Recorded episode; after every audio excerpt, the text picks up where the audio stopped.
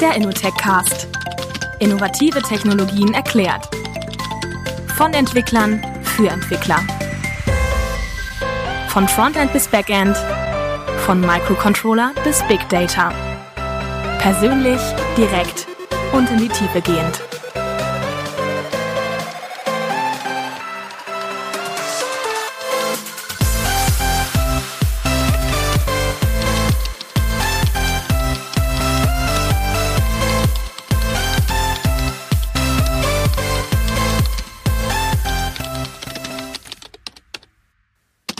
Hallo und herzlich willkommen zur 15. Folge vom Innotech Cast. Heute ist eine ganz besondere Folge, denn heute gibt es gleich zwei Neuerungen. Zum einen ist es die erste Crossover-Folge, die es geben wird. Das heißt, ähm, ich habe heute hier ein anderes Podcasting-Team bei mir und ähm, da freue ich mich sehr, vom deutschen Python-Podcast begrüßen zu dürfen, den Jochen und den Dominik. Hi, zwei. Hallo. Ja, hallo. Und das zweite Spannende ist, heute wird die Folge vielleicht ein bisschen anders werden als sonst. Nicht nur aufgrund meiner Gäste, sondern auch, weil wir versuchen wollen, ganz konkret mal in so ein Thema einzusteigen. Wir wollen versuchen, den Leuten, die noch nicht mit Machine Learning gearbeitet haben, so ein Projekt mit Machine Learning näher zu bringen. Und zwar ganz konkret von, woher bekomme ich meine Daten zu, wie analysiere ich sie, zu, wie trainiere ich meine ersten Modelle. Und genau, da bin ich sehr, sehr gespannt drauf. Aber erst will ich natürlich noch ein bisschen mehr über meine Gäste erfahren. Erzählt doch mal ein bisschen was zu euch. Ja, ich bin der Dominik. Hi. Bin seit Python relativ neu, seit ungefähr zwei Jahren. Komme eigentlich aus der VWL und habe auch ganz viele andere Sachen da schon gemacht und äh, habe mich jetzt aber entschlossen, Python zu machen, weil das so schöne Sprache ist und dann den Jochen getroffen und deswegen machen wir diesen schönen Python-Podcast. Und der Jochen wird bestimmt was erzählen. Er kann nämlich viel mehr noch über Machine Learning als ich. Das heißt, ich stelle die ganze Zeit gleich auch nur doofe Fragen und werde euch ein bisschen löchern. Ja, das ist sehr gut. Ja, ja, genau. Äh, mein Name ist Jochen. Ich ähm, mache schon relativ lange Python. So irgendwann habe ich angefangen damit Anfang der Nullerjahre. Äh, was für eine Version war damals so aktuell? Ich habe mal mit der 1.5.8 oder sowas angefangen okay. und dann äh, relativ schnell, aber irgendwie äh, Richtung 2.1, glaube ich, war dann die erste Zweier-Version, die ich verwendet habe. Und äh, genau, aber das auch nur so sporadisch und so richtig angefangen habe ich damit dann irgendwann da bin ich dann so bei zweiten, Python 2.2 oder so eingestiegen. Ähm, ich habe vorher eigentlich mehr Perl gemacht, aber das, äh, ich, ich habe dann schon relativ schnell eine Präferenz für Python entwickelt und dann so ab 2.2, ja, dann das auch dann hauptsächlich gemacht irgendwann. Ja, ich mache halt so ja, Softwareentwicklung, habe das lange angestellt gemacht, Backend vor allen Dingen, bin dann irgendwann über Backend-Entwicklung auch so in diesen Bereich Machine Learning reingerutscht, weil es da halt ein größeres Projekt gab, wo man das dann brauchte. Ähm, ich habe also im Preisvergleich gearbeitet, billiger.de. Da habe ich dann halt so äh, irgendwie meine äh, mein Interesse entdeckt für, für, für diese ganzen Machine Learning, Data Science Geschichten, die es damals auch noch nicht so wirklich gab. Das ist jetzt ungefähr, ist etwas mehr als zehn Jahre her. Aber so Bibliotheken wie Scikit-Learn oder so gab es damals noch nicht wirklich. Wir haben da auch viel selbst noch gemacht und dann wurde das halt, aber es hat sich halt sehr, sehr, sehr, sehr schnell entwickelt äh, und heute gibt es da ein, riesiges Ökosystem mit äh, irgendwie einem Haufen irgendwie Bibliotheken und ähm, tollen Dingen, die man einfach so benutzen kann. Und ähm, ja, ich, also heute ist es, ist eigentlich immer besser geworden und heute ist es halt, ja, es ist einfach ein tolles, äh, toller Bereich, der halt auch innerhalb von Python eine sehr große Rolle spielt. Irgendwie. Einfach mit Python da draufschmeißen und es funktioniert, das ist ziemlich cool. Ja, und ich glaube, das ist auch der Grund, warum Python jetzt wirklich nochmal so einen Schub erfahren hat durch diese ganzen Datenthemen, die da halt kamen. Ja, ja also in vielen Wissenschaftlern ist das halt so drin, ne? Die irgendwie jetzt Biologie oder halt auch VWL oder irgendwie, ne, so Datenanalyse machen, also alles, was da irgendwie was sammelt. Die haben rausgefunden, dass man mit Python ziemlich coole Sachen machen kann, die man vorher oft auch mit R gemacht hat oder klassisch mit Statistik und dass es da halt die Bibliotheken relativ schnell einen einfachen Zugriff möglichen, da richtig geilen Scheiß draus zu bauen, um das mal so blöd zu sagen. Und das ja, ja, genau. Es gibt halt einfach das, was es früher vielleicht irgendwo in kommerziellen Produkten als Infrastruktur gab, äh, mittlerweile komplett frei und alle verwenden die gleiche, was halt auch toll ist, weil dann halt irgendwie sozusagen Verbesserungen, die irgendwo passieren, äh, also was ich jetzt letztens gehört habe, äh, auch interessant, ähm, Talk Python to Me Podcast hatte jetzt eine Folge über Dask, äh, das ist so ein Projekt, Data Science und Machine Learning Geschichten parallelisieren zu können äh, in Python. Und der erzählt halt so, dass die Klimaforscher da so regelmäßig Daten im Petabyte-Bereich irgendwie da durchschieben und da kann man natürlich eine Menge lernen bei, äh, äh, auch was Performance und so angeht und ja, wenn man da halt was besser macht, dann, dann kommt das halt allen anderen auch zugute, die das verwenden und ähm, ja, das ist halt einfach eine sehr, sehr interessante Zeit. Also momentan sind die Fortschritte halt einfach sehr groß, die da gemacht werden und das ist toll, ja. Aber benutzt ihr Python auch vor allem wirklich für Datenanalyse oder macht ihr auch noch andere Sachen damit? Bastelt ihr irgendwelche Webseiten damit oder Also ich lerne gerade noch ganz viel mit. Also ich benutze fast für alles. Also ich habe Blender automatisiert mal für einen Kunden oder halt so ein bisschen GUI gemacht oder Mhm. fange auch gerade so ein bisschen mit Web an oder halt ganz viele Color Skripte kann man halt bauen, ne, für alles Mögliche. Ja. Kannst halt mit YouTube von der Command-Line spielen, wenn du willst. Ja, ich ben- benutze auch für ganz viele an, äh, andere Dinge noch. Äh, ja, wie gesagt, ich habe halt irgendwann mal angefangen, das halt sozusagen als Backend-Entwicklungssprache zu verwenden. Und ähm, bin da auch immer noch aktiv. Ich mache äh, viele Django-Projekte, da vor allen Dingen eben auf der Backend-Seite. An der Ah. Stelle sollte man auf jeden Fall mal, finde ich, euer Podcast-Hosting-Projekt ja. erwähnen. Genau. Er sagt doch dazu mal was. Genau, ja, wir dachten eigentlich, wenn wir jetzt schon einen Podcast machen wollen, wäre natürlich die einfachste Lösung gewesen. Wir nehmen einfach ein WordPress und äh, den Padlove Publisher, äh, das Publish, äh, Padlove Publisher Plugin, veröffentlichen den damit, aber ja, das wäre natürlich so ein bisschen, ein bisschen wären wir uns ein wenig ehrlos vorgekommen, wenn wir das jetzt irgendwie, wenn wir einen Python-Podcast machen, aber dann mit PHP veröffentlichen.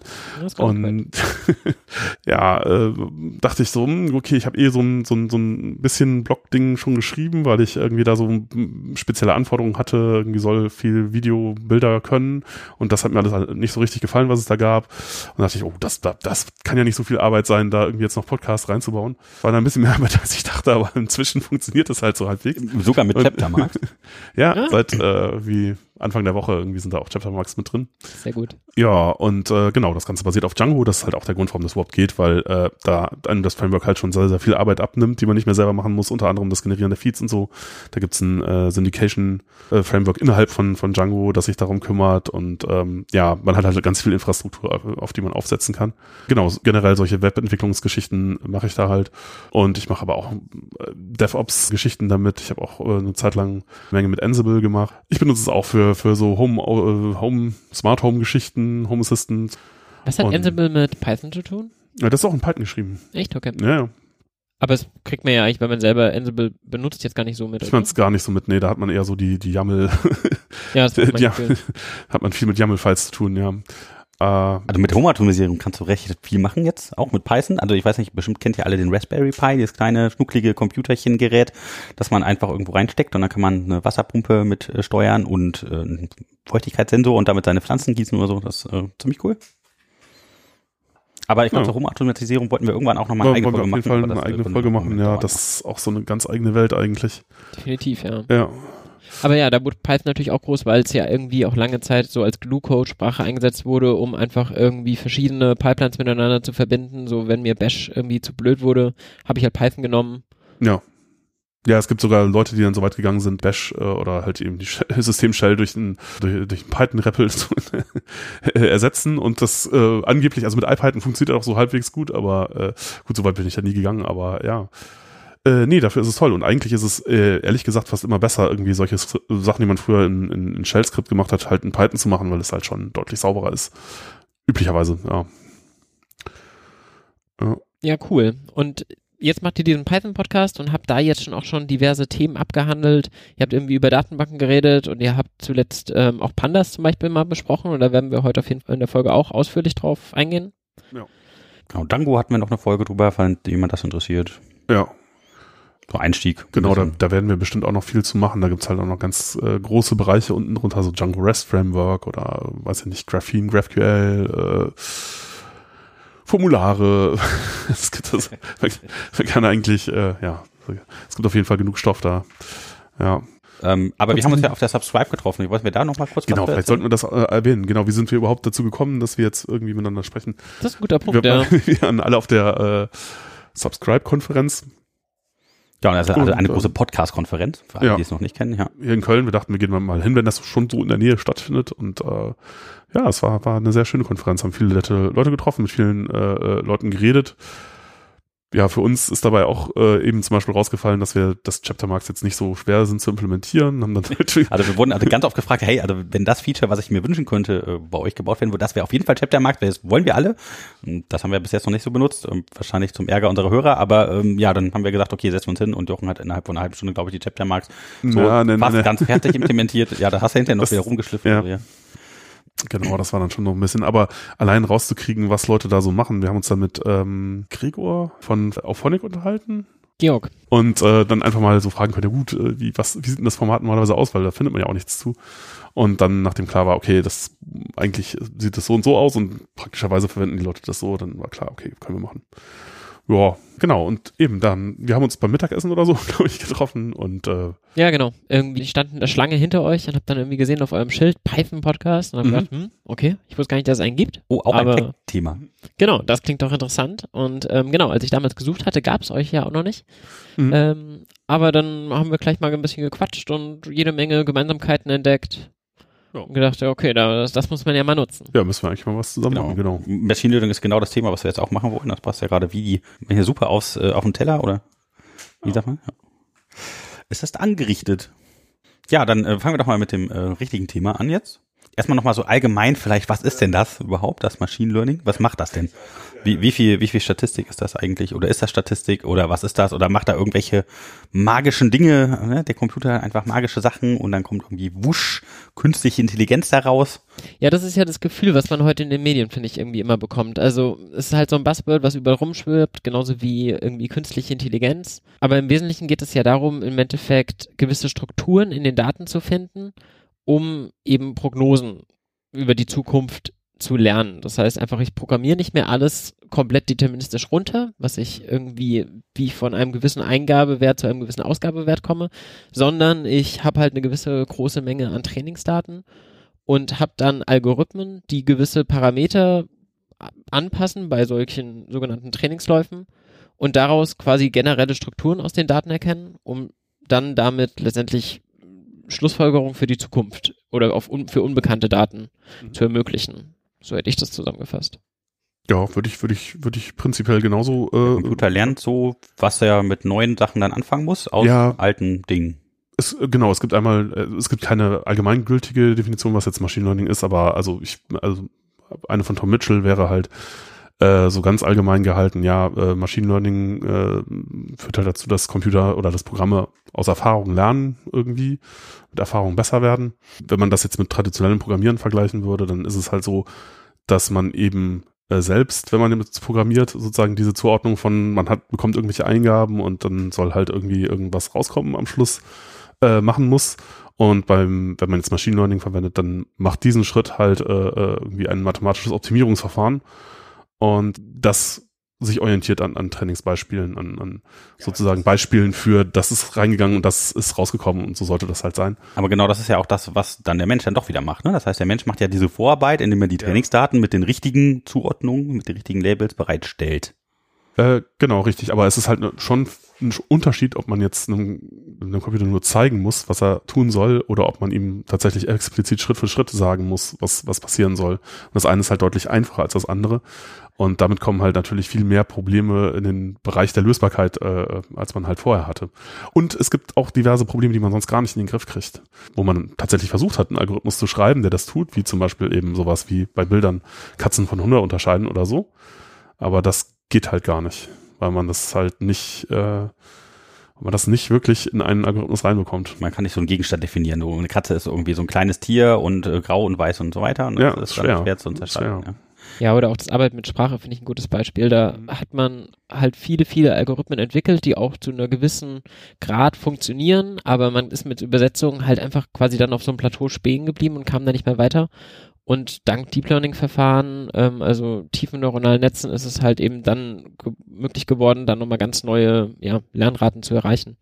Ja, das ist, das ist genau, das ist halt auch äh, Stichwort Deep, Deep Learning eigentlich das Ding, was in den letzten paar Jahren halt diesen Hype irgendwie befeuert hat und das ist, da ist durchaus irgendwie ordentlich was dran.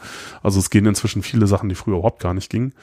Und ähm, ja, aber natürlich ist es immer schwer für Leute, die das jetzt nicht äh, so en Detail verfolgen können, äh, zu unterscheiden, was denn jetzt irgendwie geht und was nicht geht und was eigentlich das Coole daran ist. Und in den Medien hat man dann doch oft das Gefühl, dass da irgendwie man ja davon ausgeht, dass das irgendwas Magisches ist, dann geht halt alles und dann und das ist ja jetzt auch nicht so.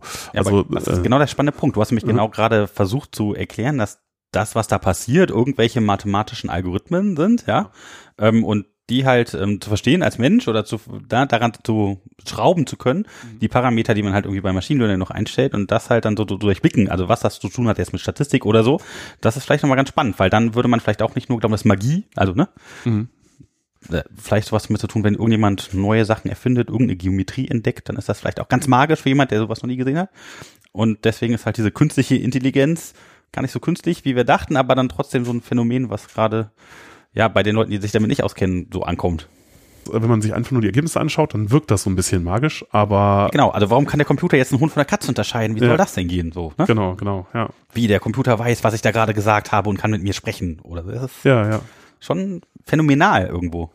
Aber ist das nicht eigentlich immer so? Also, wenn man halt quasi irgendein Blackbox-Modell hat und da nicht reinschauen kann, dann ist es, wirkt es wie Magie und wenn man halt nach und nach die Informationen da drin versteht, dann, ja, blickt man halt, okay, das, das hat gewisse Schlussfolgerungen. Ich meine, es hat schon einen Grund, Verstehen wir warum- die wirklich bei Machine Learning? Das habe ich jetzt nämlich auch noch nicht so ganz verstanden. um Nee. ehrlich Zu sein. Äh, Genau, da, da gibt's ja gibt's natürlich einen Unterschied zwischen so eben Blackbox, Whitebox-Verfahren, bei denen man Whitebox-Verfahren, sowas wie Decision Trees, kann man prinzipiell verstehen, wie die funktionieren, weil man einfach sich ja den, den Entscheidungsbaum aufmalen kann, dann kann man den halt von Hand durchgehen. Bei eben Blackbox-Verfahren wie so neuronalen Netzen oder so kann man das prinzipiell eigentlich nicht wirklich. Also man kann zwar sehen, was das Ding gemacht hat und, und auch irgendwie, was es erkannt hat und, und woran es sich orientiert, aber so letztlich genau verstehen, warum es jetzt zu einem bestimmten Ergebnis gekommen ist, kann man eigentlich nicht mehr. Und ich fürchte auch einer der, der größten, wichtigsten Punkte, weshalb das so prinzipiell eine schwierige Geschichte ist, ist, dass die Modelle, je komplexer sie werden und desto mehr Parameter sie haben, äh, werden sie halt auch sehr groß. Also wenn ich dann mehrere, ja, Millionen reicht ja schon, aber wenn ich mehrere hundert Millionen Parameter habe, dann äh, ist das eine Menge, die ich als Mensch ja überhaupt nicht mehr überblicken kann. Ne? Das ist halt, äh, Ja, wobei es inzwischen da ja schon viel Forschung gibt, gerade auch um neuronale Netze eben verständlich zu machen. Mhm. Zum Beispiel ja irgendwie Lime ist ja da so ein Paket, was da in der Zeit total gehypt wurde, ah, okay, in dem es halt eben möglich ist, quasi an gewiss, zumindest für gewisse Objekte zu verstehen, wie das Modell quasi zu diesem Schluss kam. Mhm. Ähm, also so blackboxig sind diese neuronalen Netze jetzt gar nicht mal mehr. Mhm. Ähm, auch da gibt es Möglichkeiten, die zu verstehen, aber ja, also klar, das ist natürlich deutlich komplexer als jetzt ein Entscheidungsbaum, den ja wahrscheinlich jeder mehr oder weniger kennt, was nicht viel anders ist als ein Flussdiagramm. Aber vielleicht wollen wir kurz noch mal ein, zwei Schritte zurückgehen und so ein bisschen die Hörer da abholen. Wir wollten ja so ein bisschen das Beispiel erzählen und vielleicht kommen wir dann, welche Methoden man denn verwenden kann für bestimmte Datensätze darauf, Mhm. ob wir jetzt so ein neuronales Netz oder so ein, so ein Decision Tree verwenden möchten.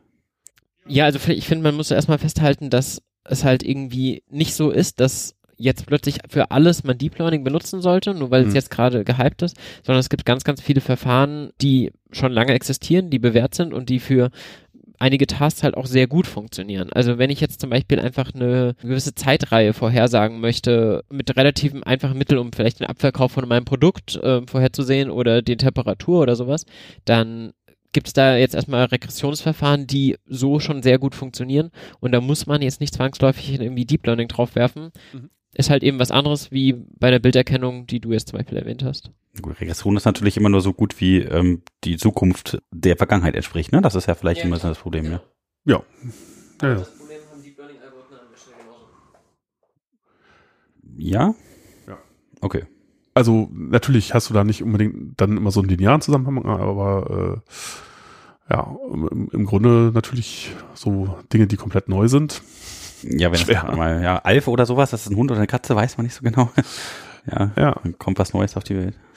Äh, äh, genau, nee, da, also da, es gibt auch Verfahren, die, die, die total einfach zu verstehen sind, ne? Also sowas wie, wie Naive Bayes zum Beispiel. Ich glaube, 2004 hatte Paul Graham halt da irgendwie den, einen Artikel veröffentlicht, The Plan for Spam.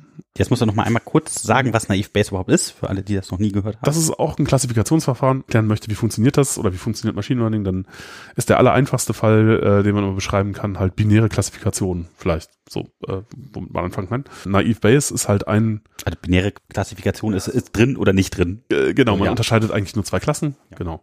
wenn wenn man das mal zusammenfassen darf, man hat halt vom Prinzip her Supervised Machine Learning und Unsupervised Machine Learning. Solche, wo ich irgendwie Daten habe, wo ich quasi Labels habe, wo ich sagen kann, okay, das soll quasi nachher rauskommen, das ist Supervised Machine Learning. Und es gibt solche, wo ich diese Informationen nicht habe, das ist das Feld der Unsupervised Machine Learning Sachen. Und im Feld von Supervised Machine Learning gibt es dann im Wesentlichen unterschiedliche Tasks. Es gibt eine Regression oder es gibt eine Klassifikation als die beiden typischsten Fälle. Und genau, jetzt so der einfachste Fall wäre dann halt eben eine binäre Klassifikation, wo ich einfach nur sage, in folgendem Fall Daumen hoch, Daumen runter, ja oder nein. wenn ich jetzt Spam von Nicht-Spam-Mails unterscheiden möchte, ähm, da ist halt genauso, das war früher, waren die ganzen ähm, Spam-Filter äh, irgendwie regelbasiert, also man erinner- erinnert sich da vielleicht noch so an, an, an Zeiten, ich habe das auch selber noch benutzt, äh, ja, das war so ein, so ein Perl-Skript, äh, Spam-Assassin, das hat sich dann halt die Header angeguckt und dann hat halt manchen Providern mehr und manchen weniger vertraut und äh, irgendwelche äh, dann insgesamt halt irgendwie einen Score ausgerechnet und gesagt, ah, okay, das hat jetzt einen Spam-Score von so und so viel oder so und so viel und ab einer bestimmten Grenze wurde dann halt abgeschnitten und gesagt, das ist Spam. Ähm, das hat ganz okay funktioniert, aber das war immer leicht zu unterlaufen äh, von Spammern und das war, und Spam war immer relativ ärgerliche Geschichte. Äh, bis dann halt äh, eben äh, Paul Graham, halt der, ähm, ja, wie, wie, heißt, wie heißt der Inkubator, den er gegründet hat, darüber ist er sehr bekannt geworden. Äh, Y Combinator tatsächlich. Y Combinator natürlich. Ja, der äh, schrieb dann halt irgendwie 2004 ein Essay, so äh, A Plan for Spam. Also ich habe da irgendwie so eine Idee, wie wir dieses Problem endgültig in den Griff kriegen. Und da schlägt er halt vor, irgendwie äh, so äh, Naive Base zu verwenden, um äh, inhaltsmäßig irgendwie äh, Spams von Nicht-Spam zu unterscheiden, weil, naja, äh, irgendwie ein Spammer muss ja reinschreiben, dass er was verkaufen will. Er muss ja irgendwie, er kann ja, den Content kann er im Grunde nicht wirklich so ändern, dass man das nicht mehr als Spam erkennen kann, weil dann äh, kann es auch der Mensch nicht mehr als Spam erkennen und dann äh, verfehlt das ja seinen Zweck. Liebe Freund, ich brauche Hilfe. Ja gut, okay, das ist jetzt eine bestimmte Art von Spam. das sind die, die bei mir gerade immer durchkommen, immer wieder. Die kommen durch? Ja. Hm, ja. Das war irgendwas mit deinem Spamfilter nicht in Ordnung. Was für ein Spamfilter? okay. Nein, also die landen bei mir im Spamfilter und ich kann dann immer sehen, okay, es war eine Message im Spamfilter, was auch nicht so häufig passiert. Ach so, okay, gut, ja. Äh, genau, und zwar das Verfahren ist halt super einfach. Ne? Das ist halt, äh, mach, mach einfach aus dem Inhalt deiner Mails im Spam-Ordner eine lange Liste von Wörtern, zähle, wie oft ein Wort äh, da drin halt vorkommt, merke dir die Gesamtzahl der Wörter und die Gesamtzahl der Mails, die da drin waren und mach das Ganze auch nochmal für den Ordner mit den Nicht-Spam-Mails. Und das ist schon das Training. Das war's. Also man hat jetzt quasi an jedem Wort sozusagen nur dran stehen, quasi, ja, wie oft das halt vorkommt und man hat nochmal eine Zahl für, äh, ja, wie viel ähm, Mails. Da sagt der Algorithmus, uh, er hat Penis gesagt und dann sagt er, nee, ist wahrscheinlich Spam. Also so, so in etwa, äh, das, äh, genau. Und die Klassifikation, äh, also wenn man wenn man das gemacht hat, ist man mit dem Training schon fertig und das ist auch schon das Modell. Und die Klassifikation funktioniert jetzt so, wenn man jetzt eine zu prüfende Mail hat, dann zerlegt man die eben auch wieder in eine Liste von Wörtern man macht aus, den, aus dieser Wortliste eine Liste von Zahlen und man ersetzt jetzt jedes Wort eben durch die Kategoriefrequenz. Das hatte man ja vorher schon ausgerechnet sozusagen. Man wusste halt, wie oft jedes Wort im Spam und im Nicht-Spam-Ordner vorkommt. Und dann, man ersetzt jetzt die Wörter eben durch die Kategoriefrequenz und ähm, multipliziert jetzt einfach alle diese Zahlen miteinander und bekommt dann halt eine Wahrscheinlichkeit, dass eine Mail Spam oder nicht Spam ist.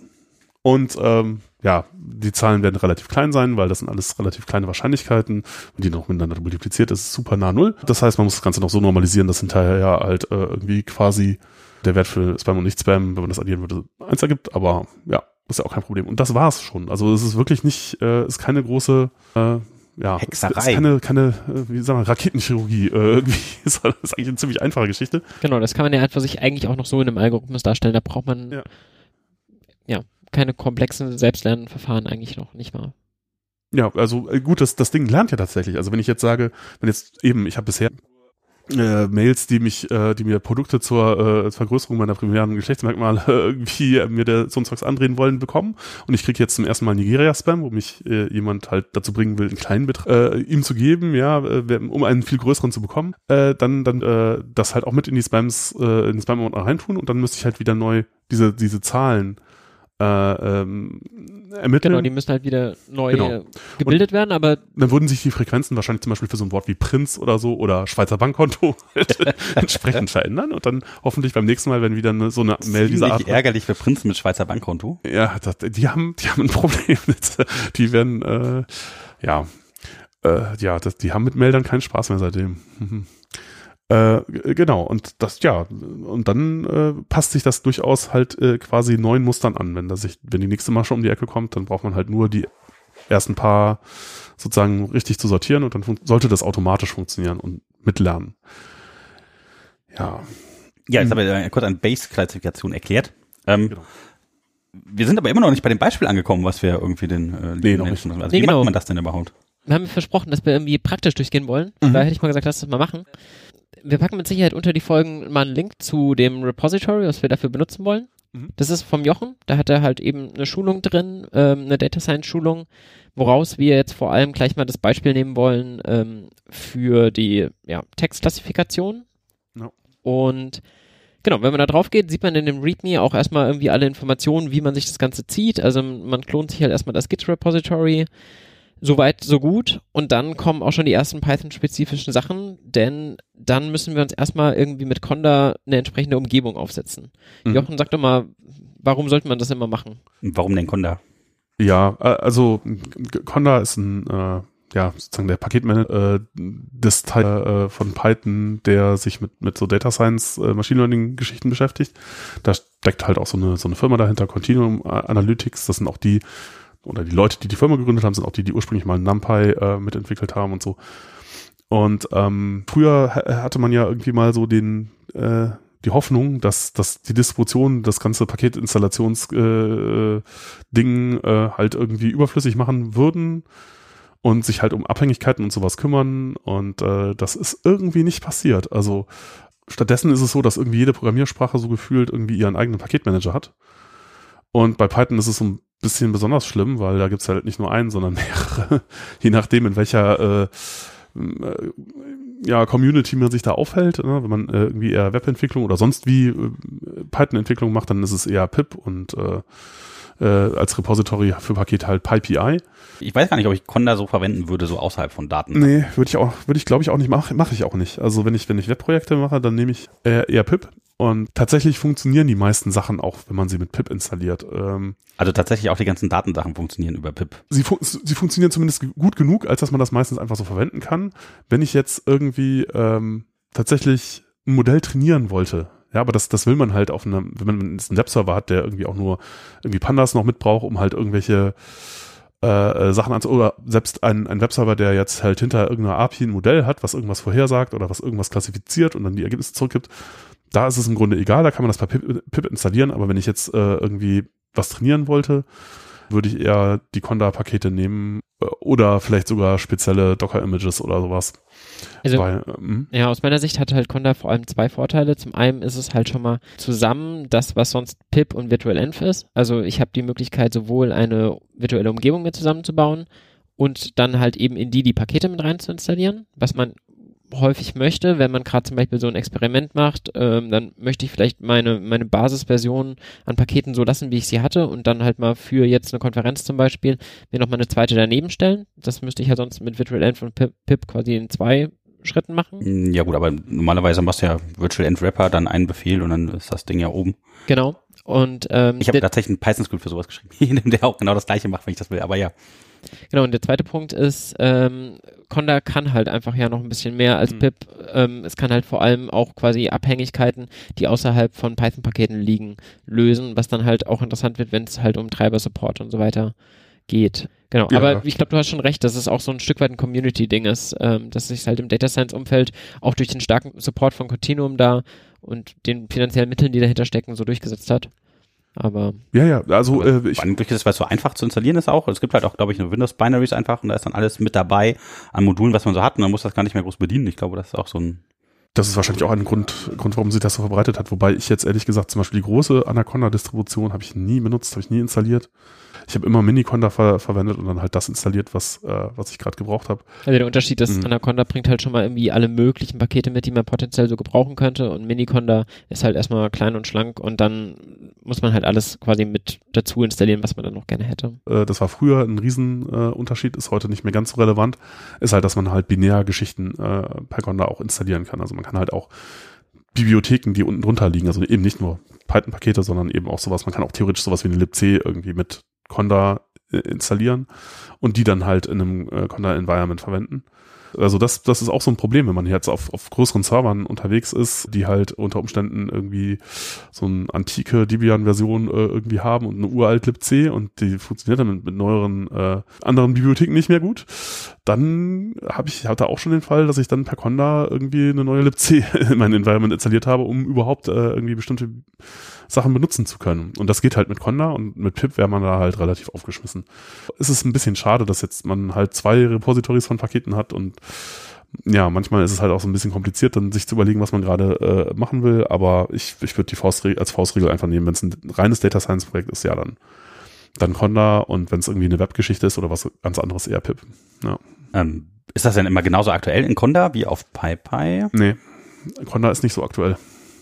Äh, es gibt dann noch Conda Forge, also sozusagen ein, Da kann man sich selber Sachen bauen. ja, kann man, das kann man sowieso, aber ähm, es gibt halt einmal äh, die Pakete, die sozusagen von der Firma gebaut werden und ein Repository von Paketen, das halt so eine Distribution, die halt sozusagen redaktionell von, von äh, Continuum äh, gepflegt wird. Und es gibt halt community-basiertes äh, Repository, das nennt sich dann Conda Forge. Und ähm, man hat immer so einen Konfigurationsfile. Äh, da kann man halt die Channels sozusagen, äh, aus denen man Pakete bekommt, halt eintragen. Und ja, die meisten verwenden Conda Forge. Äh, ist es jetzt auch irgendwie so, dass, glaube ich, äh, Anaconda selber irgendwie auf Conda Forge umgestellt hat oder Ja, so. genau, die haben sich tatsächlich Ja, ja. umgestellt, ja. Das haben wir gehört auf dem Barcamp jetzt, ja. Ja, ja, richtig. Das, hat, das hatte ich auch gar nicht klar, aber ja. Das fand ich manchmal auch echt so ein bisschen nervig, wenn man ein Paket installieren wollte, habe ich dann doch meist nochmal gegoogelt, was ist denn jetzt hier das richtige Ja. Repo dafür und das ist jetzt aber seitdem quasi weg. Ja, ist tatsächlich anstrengend, wenn man halt schon unterschiedliche Paketmanager hat und dann noch seine eigene Source dafür irgendwie jetzt bestimmen muss. Ich kann mich da an einige äh, andere Experimente erinnern mit so Paketsachen und Sources. Alles nicht einfach. Aber hatten wir das als, hatten wir das schon äh, erwähnt, warum man das überhaupt machen sollte? Ja, das, das Problem ist eben, dass die äh, Pakete in der Distribution halt nicht äh, wirklich aktuell sind meistens. Ne? Also wie, wie sagte äh, Barry Warsaw, glaube ich, äh, einer äh, einer Python-Core-Entwickler, äh, sagte mal, the first rule of Python ist, you don't use system Python. ist halt einfach üblicherweise veraltet bei vielen Distributionen, weil sie halt auch das, äh, weil sie Python halt auch für so distributionsinterne Zwecke benutzen, wird halt Python 2 äh, irgendwie noch als Default-Interpreter, bei Mac auch. Es, es gibt einen Ja. Counter für Python 2 mittlerweile. Habt ihr den gesehen? Äh, Deskclock, ja, gibt's. Das ist, Bin mal gespannt, weil die Betriebssysteme es dann auch mal sich trauen. Also ist schon ein bisschen 2020. albern so langsam, aber ja, die haben halt alle Angst davor, dass äh, irgendwie, wenn sie das ändern, irgendwie ihre Installationsroutinen nicht mehr funktionieren, weil die halt Python brauchen und äh, vielleicht noch nicht umgestellt sind. Und die sind halt alle uralt und äh, ja, doof. Und ähm, daher muss man sowieso eigentlich immer einen anderen Python-Interpreter verwenden, als der, der vorinstalliert ist. Und äh, dann ist es halt so, wenn man unterschiedliche Projekte hat, dann haben die halt unterschiedliche Abhängigkeiten, was bestimmte Bibliotheken angeht. Und äh, die widersprechen sich halt. Und das kriegt man halt auch, wenn man in einem Filesystem ist. Und daher macht man normalerweise pro Projekt ein eigenes, äh, sozusagen virtuelles Environment, äh, in dem man halt äh, irgendwie alle Abhängigkeiten installiert, die man braucht. Ist dir schon mal vorgekommen, dass du für ein Projekt zwei äh, Virtual Environments brauchtest, weil da innerhalb des Projektes sich unterschiedliche Module Das besprachen? geht auch, das geht auch gar nicht. Oder ja, also natürlich doch, stimmt, man könnte es theoretisch machen. Aber nee, das ist mir jetzt auch noch nicht unter untergekommen. Was meinst du innerhalb von einem Projekt? Ja, es könnte ja irgendwie sein, dass es zwei Module in einem Projekt gibt, die unterschiedliche Versionen brauchen, Python-Versionen, weil die Module das sonst nicht können und die man dann irgendwie pipen muss, damit die miteinander reden Ja, können. also und um das dann zu bauen, müsste man halt dann zwei Versionen benutzen. Ne, ne, nehmen wir zum Beispiel mal an, man hätte, man würde, hätte ein OCR-Projekt und man möchte jetzt irgendwie äh, eine aktuelle, äh, ein aktuelles Ding gegen was älteres wie Oceropi oder Kraken oder so verwenden. Das nehmen wir mal angenommen, Kraken kann auch Python 3, aber das Oceropi kann nur, äh, oder Oceropus kann nur Python 2 und jetzt möchte man halt das Ding aber testen gegen was Neues, was halt vielleicht nur Python 3 kann und dann müsste man zwei Interpreter halt haben irgendwie in dem, ja, das wäre, das wäre Ja. hässlich. Aber ich glaube, so kompliziert müssen wir es gar nicht machen. Nee. Ähm, genau, also wenn ihr euch inzwischen das Repo ausgeklont habt, dann ähm, ist jetzt vielleicht der richtige Moment, einmal conda-env create auszuführen, um die Umgebung euch aufzusetzen. Was an der Stelle ja passiert ist, er zieht sich von lokal eben eine hinterlegte Environment-Datei, die die ganzen Pakete und die jeweiligen Versionen beinhaltet, die man bitte zu installieren hat. Und danach kann man das dann eben aktivieren und hat das dann quasi als seinem Default Python-Interpreter gesetzt. Also Conda Genau. genau. Grade ähm, macht dann genau das, dass er einfach ein Environment setzt, die heißt dann Grade, oder was? Nee, das steht in dem File halt auch mit drin. Der Name von der in Environment. dem Environment, genau. Das ist auch einfach ein YAML-File und da steht dann eben das erste ist, äh, Name und da steht ein Ach, DS-Tutorial für ach, das das ganze Tutorial, und dann Dependencies, ach, und dann werden die einfach die Pakete danach Genau. gezogen. Und ach so, ist ja auch so, man kann halt auch natürlich auch Sachen per pip installieren. Ja, Conda ist quasi eine echte Obermenge von, von pip. Also man kann halt Conda und halt auch pip, aber umgekehrt ge- geht's halt nicht. Pip kann halt nicht Conda Sachen installieren. Ja, und manche Sachen installiere ich via, via pip, weil das einfach aktuellere Versionen dann sind. Ähm, Ja, oder halt, wenn man was sehr Spezielles will, ist es vielleicht auch nicht unbedingt immer in jedem Conda-Repository eben drin. Ähm, da ist pip, glaube ich, einfach ein bisschen größer. Also ich kann auch einfach die Version angeben, wie bei Pip auch, ne? Mit gleich oder sowas. genau, genau, das ja. kann ich auch machen. Genau. Und danach müsst ihr, um das Repo quasi so ausführen zu können, nochmal ähm, das lokale Paket bauen und zwar mit Mhm. minus E. Warum wollen wir denn erstmal überhaupt ein lokales Paket und warum wollen wir minus E? Mhm. Mm, Ja, ein lokales Paket äh, deswegen, weil man in vielen Notebooks halt, also ich habe das Ganze quasi ein bisschen in, in unterschiedliche Notebooks aufgeteilt und da gibt es dann halt, m, einige, die halt immer wieder den gleichen Code enthalten.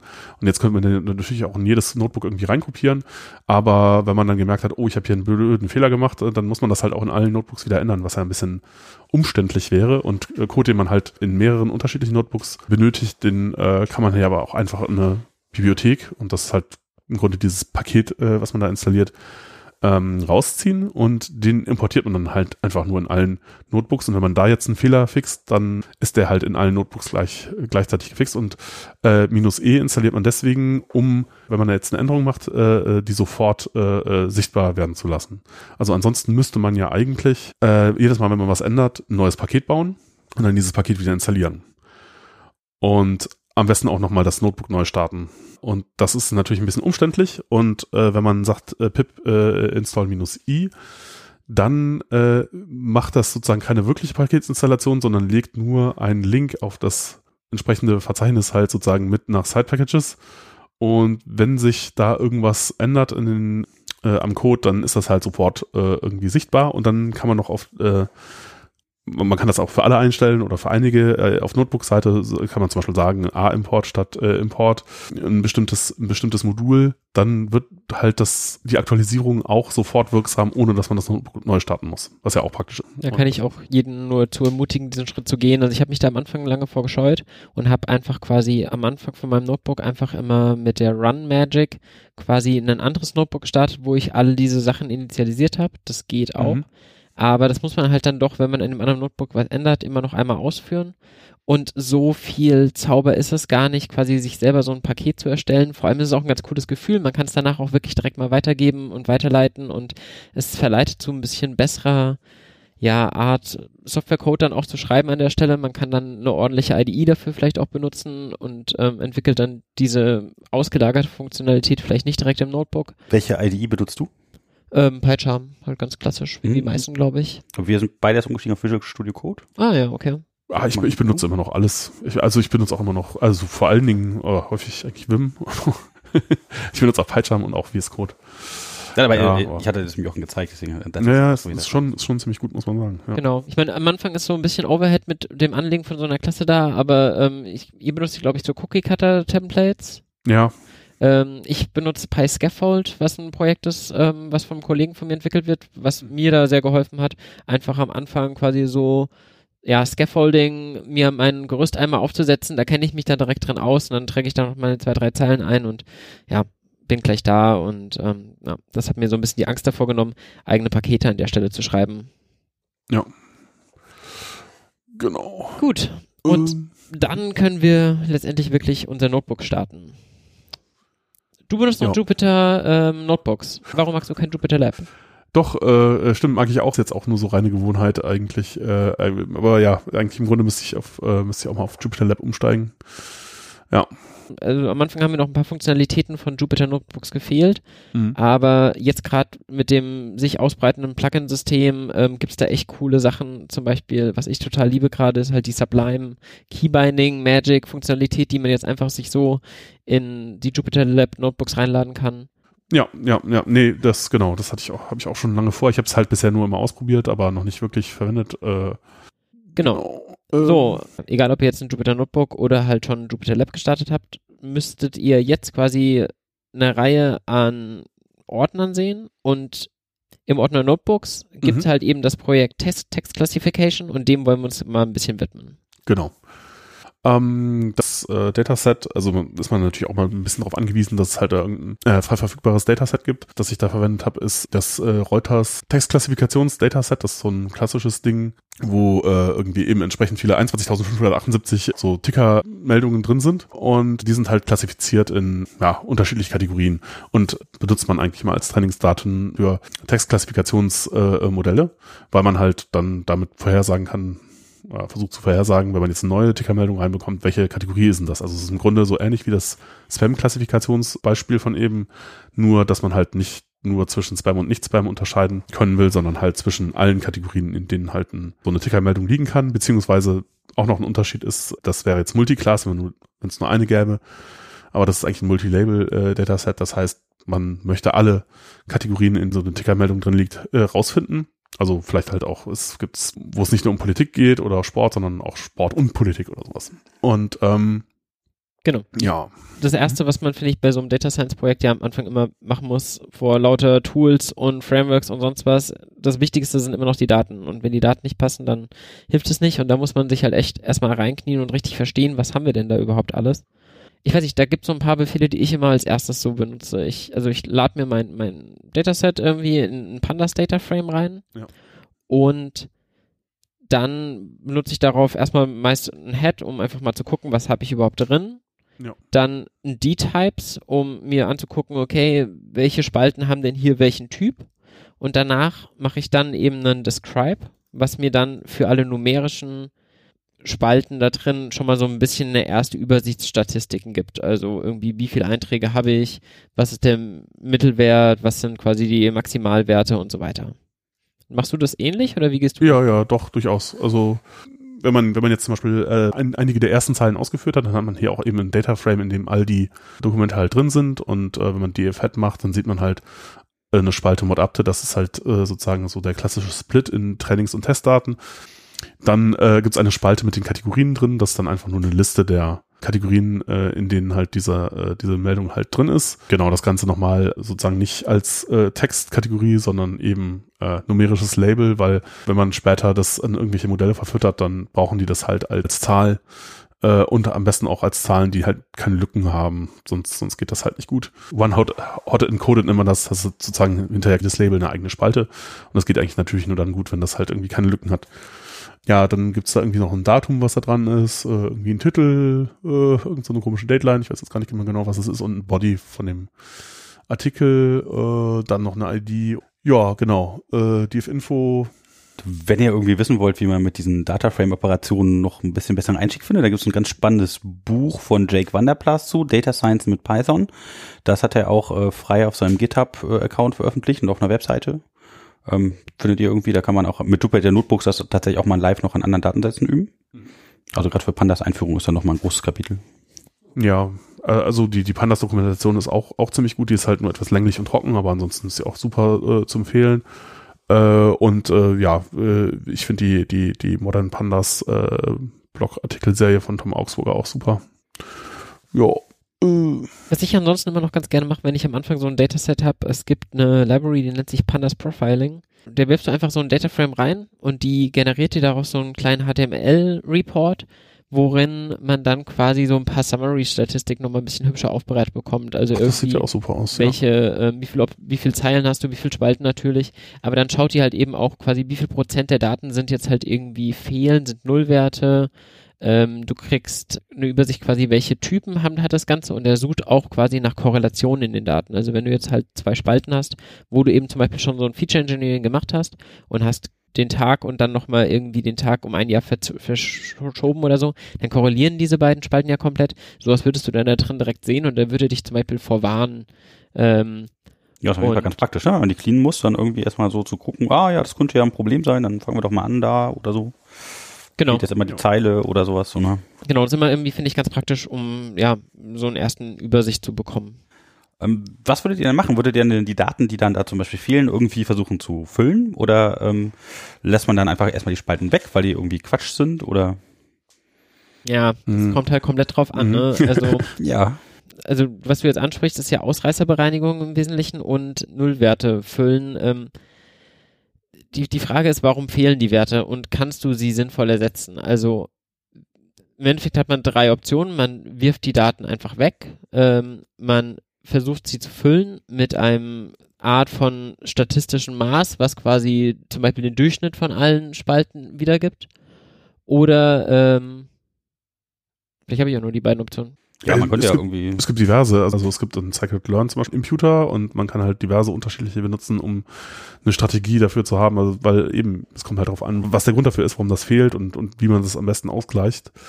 Äh, ja, die dann äh, sozusagen da irgendwas reinschreiben oder irgendwas mit den Daten machen, ja. Ja, die Frage ist halt, ob man die rausrechnen kann, die Daten oder nicht, ne? Also ob das sinnvoll ist und was man halt mit der Spalte sonst macht oder mit den Datensätzen, die fehlen oder Korrelationen, ob man dann einen Dummy reinsetzt, weil man den noch irgendwie braucht und dann immer merkt, oh, das ist erst bei dem Dummy so oder Ja, und auch wie rum droppst du sie, wenn du sie droppst? Also schmeißt du die Zeilen raus oder schmeißt du die Spalten raus? Hängt halt dann im, immer auch von den Operationen ab, die man halt danach drauf irgendwie anwenden möchte. Genau, ansonsten ist, glaube ich, so ein, eine gute Möglichkeit am Anfang, sich auch nochmal so ein bisschen einfach erstmal zu plotten. Also irgendwie diese statistischen Ja, genau. Maße Ja. sind immer irgendwie ganz nett, um ein erstes Gefühl zu bekommen, wie groß ist denn meine Spanne an Werten und so weiter.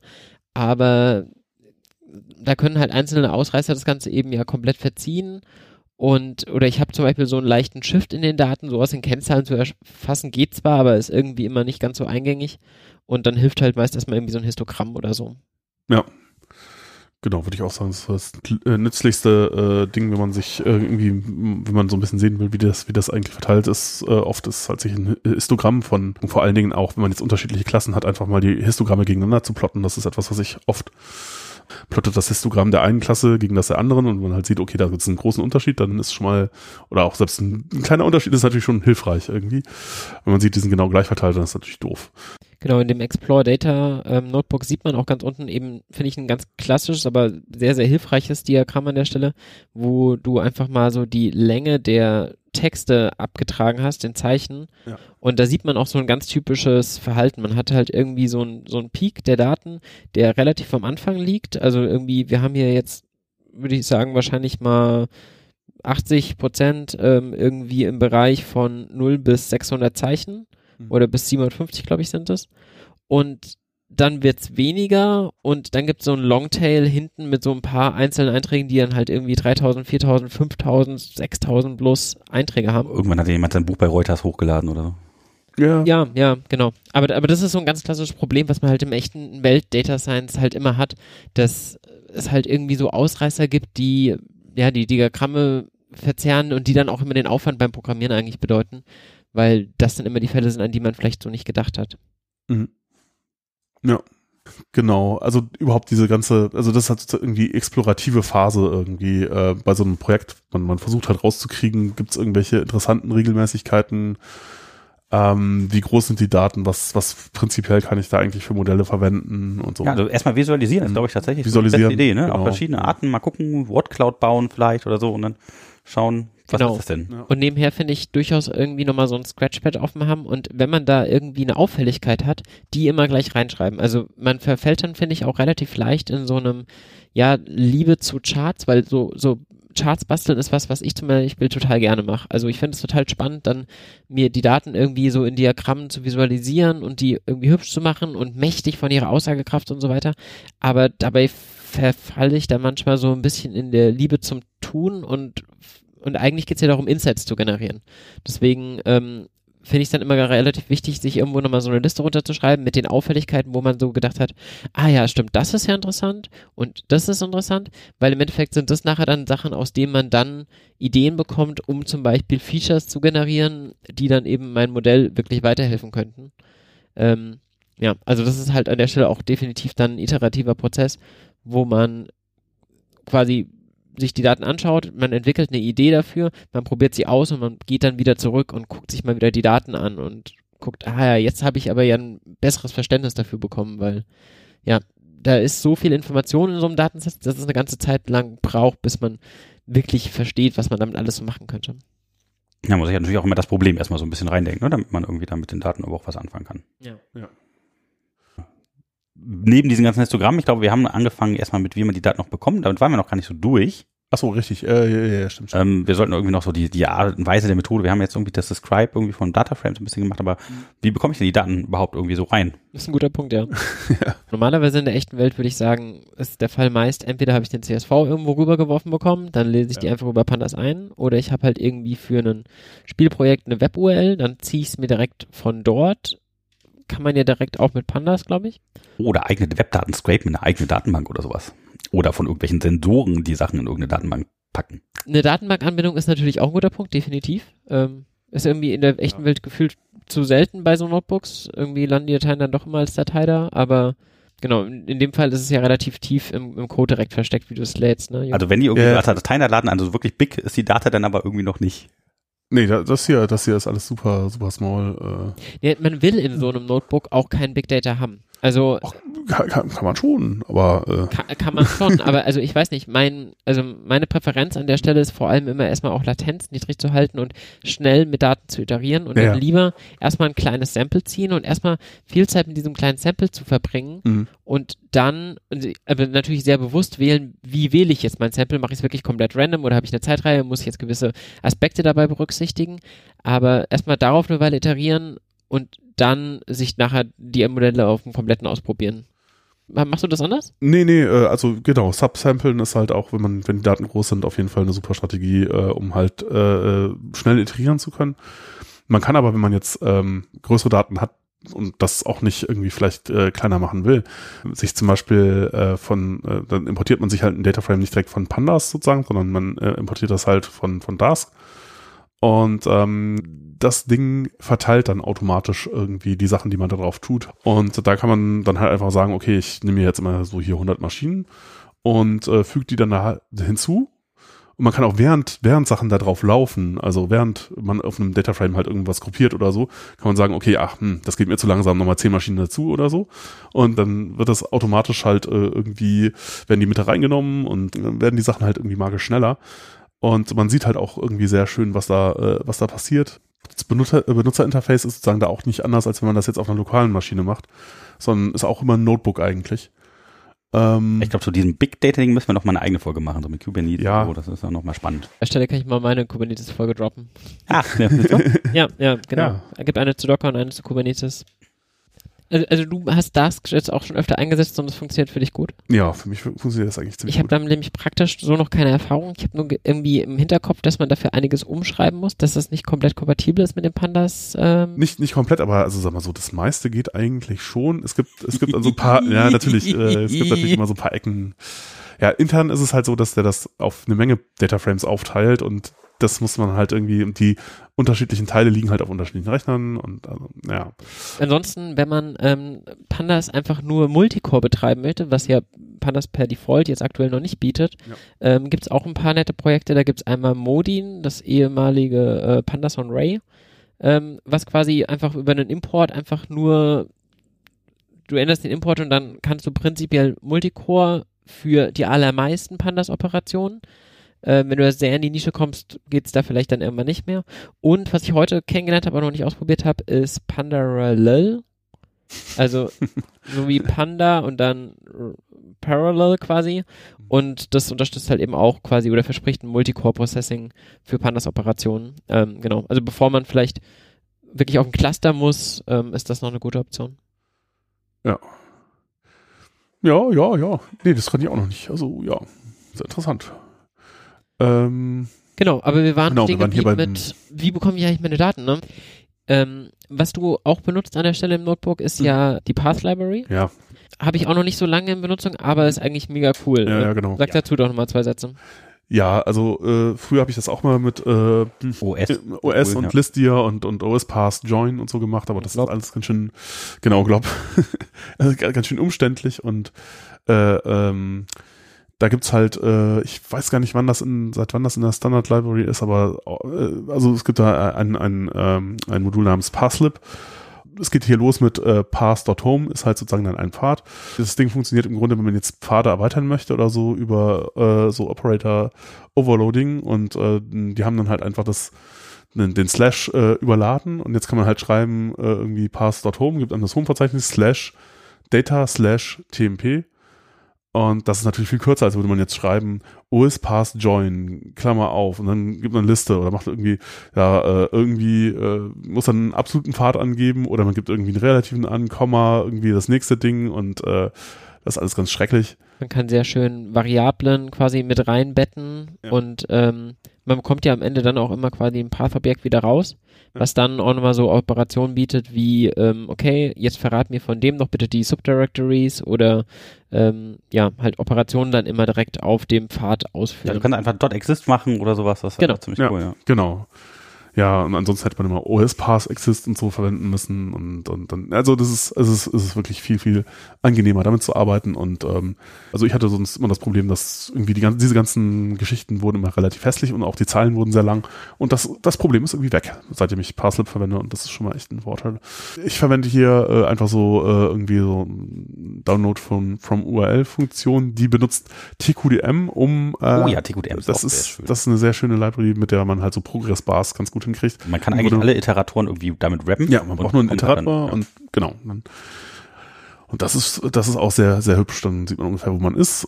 Ja, jetzt hat das äh, irgendwie dieses Dataset halt äh, irgendwie in so ein, so ein Data-Verzeichnis geschrieben. Dann, das ist halt auch irgendwie das Tolle bei Python, dass man äh, irgendwie einen Riesenhaufen Funktionalität schon äh, in der Standard-Library mit drin hat. Äh, ist eben auch sowas drin wie tar-File, ne, dass man halt mit, mit, mit tar äh, Archiven halt direkt äh, irgendwie umgehen kann und ja, dem kann man dann halt einfach sagen, okay, pack doch mal alles aus. Dann haben wir einen Pickle gebaut, oder du hast einen Pickle gebaut. Ja. Pickle speichert einfach das Python-Objekt in der Binary einfach, also als Binärdaten auf der Platte in einem Objekt und Genau. kannst genauso wieder einlesen. Pickle ist auch ein Modul aus der Standardbibliothek, genau. Und es serialisiert einfach äh, Python-Objekte, beliebige Python-Objekte einfach auf, ja, in ein Format, das man dann halt auf die Platte schreiben kann und hinterher auch wieder lesen kann. Und es ist halt relativ schnell. Also CSV, äh, genau, ist oft das, was man bekommt und das, was am meisten verwendet wird. Und äh, äh, ja, Pandas Real CSV-Funktion ist sicherlich so eine der wichtigsten. Aber das ist halt nicht schnell, äh, sondern das ist halt irgendwie so, ja, sagen wir mal, weiß nicht, vielleicht 50 MB pro Sekunde oder so, was da so durchgeht. Kommt darauf an, wie komplex das CSV ist. Und gut, für die meisten Datensätze ist das vielleicht auch, oder was die meisten Leute so haben, auch schnell genug, dass das halt irgendwie nicht so furchtbar merkbare äh, Wartezeiten erzeugt. Aber wenn man jetzt so ein paar Gigabyte äh, einlesen will, dann ist das schon, dann muss man bei CSV schon immer warten. Und äh, was ich da oft auch mache, ist halt die, äh, wenn ich CSVs habe, die ähm, zuerst irgendwie in Dataframe einzulesen mit Read CSV und dann halt nochmal äh, irgendwie einen Pickle-File davon zu cachen, weil das Pickle äh, liest halt äh, quasi mit Plattengeschwindigkeit, also da kann man auch so ein Gigabyte pro Sekunde lesen. Es, wenn man halt so einen Dataframe, der halt irgendwie zwei, drei Gigabyte groß ist, dauert dann halt irgendwie auch nur so ein, zwei Sekunden und nicht mehr irgendwie anderthalb Minuten, wenn man das per CSV machen würde. Aber es hat natürlich trotzdem Sinn, dass man irgendwie eine CSV nimmt zum Teilen, weil in so einem Ja. Pickel kann halt eben alles drin sein. Das ist halt ein Binary-File Ja, ja. und ähm, dementsprechend wahrscheinlich nicht das Beste, um es irgendwie im Nee, Internet als Austauschformat. als Austauschformat zu benutzen. sicher, sicher nicht. Also es hat auf jeden Fall ein Sicherheitsrisiko, ne? Weil wenn du da irgendwelche Sachen reinlädst und da habe ich dann meinen Code reingeschrieben, dann hihihi. Also wenn man das für einen eigenen Cache benutzt, ist es okay, weil das sieht ja sonst keiner, aber stimmt. Ja, und dann hat man halt sozusagen die äh, Daten in einem Format, dass man damit irgendwie arbeiten kann. Ja, und jetzt können wir describen und äh, reingucken. Genau, genau, genau. Und dann halt dieses Explorer-Notebook äh, sozusagen ausführen. Genau, und dann halt eben Ja. Daten visualisieren. Ähm, wir haben vorher jetzt nicht so darüber geredet, was für eine Bibliothek man dafür am besten benutzt. Was Mhm. ist denn euer Favorite? Seaborn. Meiner. Ja, würde ich auch, Seaborn ist mal das, was ich normalerweise am Anfang verwende. Ähm, Also Seaborn ist ähm, auf Matplotlib drauf und Mhm. macht es noch ein bisschen hübscher. ja, Genau, also finde ich auch so zum Explorieren ziemlich gut am Anfang. Ich finde, man hat für so Grafiktools ja ganz unterschiedliche Anforderungen. Am Anfang willst du irgendwie einfach schnell erstmal irgendwie ein bisschen was bekommen, dass es irgendwie dir ein Gefühl dafür gibt. Dann gibt es den Anwendungsfall, dass man irgendwelche High-Resolution-Charts machen möchte am Ende, um sie zu präsentieren, die dann irgendwie, wo dann wichtig ist, dass die Achsenbeschriftung stimmt für irgendwie ein Meeting mit Vorstand oder für eine Publikation oder so. Und ich persönlich habe dann immer noch mal so einen dritten Anwendungsfall, wo ich so ein Diagramm benutze, um damit irgendwie kontinuierlich zu arbeiten, um irgendwelche Modellmöglichkeiten zu visualisieren und die dürfen dann gerne auch sehr mächtig und ja, teils überladen sein und so weiter. Und da finde ich Simon zum Beispiel jetzt irgendwie auch zu kompliziert, um jetzt viele verschiedene Sachen zu machen. Ich benutze da Alt eher sehr gerne zum Beispiel. Ja. mhm, mhm. Ähm, Ja. Kann ich sehr empfehlen. Das ist halt die Möglichkeit dann quasi ähm, Alter, gibt's ja- alter, alter. Mhm. Genau, ähm, baut unten drunter auf Vega auf vom, vom, von der Visualisierungsengine, folgt halt diesem Paradigma von ähm, ähm, Grammar of Graphics, Mhm. wo man halt quasi verschiedene Charts quasi übereinander kombinieren kann, relativ einfach und genau, ähm, die benutze ich jetzt seit ein paar Monaten sehr, sehr gerne. Ja, Kennt jemand von euch äh, Bookie? ja, ja, genau. Habe ich mal eine Weile mitgearbeitet, irgendwie bin ich da nie so richtig reingekommen, aber das kann auch an mir liegen. Ja, Bookie ist für interaktive Geschichten halt sehr schön. Das ist halt eine der beiden Möglichkeiten, um Plots äh, so ein bisschen interaktiver hinzubekommen. Andere wäre Plotly. Genau, die benutze ich Ja. dann lieber. Ja, genau, ich auch. Aber Bookie ist, glaube ich, auch nicht so schlecht. Also zum Beispiel die Visualisierung, was äh, gerade auf dem Cluster passiert, bei Dask ist halt auch basiert auf Bouquet. Und das ist auch relativ beeindruckend, was sie damit machen. Aber, ja, nee, Plotly ist auch das, was ich ein bisschen Plotly lieber hat er mit finde. D3JS dann irgendwie noch gemoddet irgendwie oder so? Kann das sein? Genau, ich glaube, Mhm. das basiert unten drunter auf die drei. Ja, oder? Meine auch. Äh, äh, eben gerade, weil man das halt eben auch dann auch auf Webseiten gut verwenden kann. Und ähm, zum Beispiel, wenn man jetzt irgendwie ein Dashboard hat, äh, ähm, dann kann man halt sehr, relativ simpel äh, irgendwie mit Plotly halt auch die Visualisierung, die man sonst normalerweise im Notebook hat, hätte oder so, halt einfach auf eine Webseite packen. Und das ist natürlich auch sehr praktisch. Die eine Lieblingslösung, um dann nochmal so ein bisschen komplexer wirklich so Dashboards zu bauen, die für euch gut funktioniert?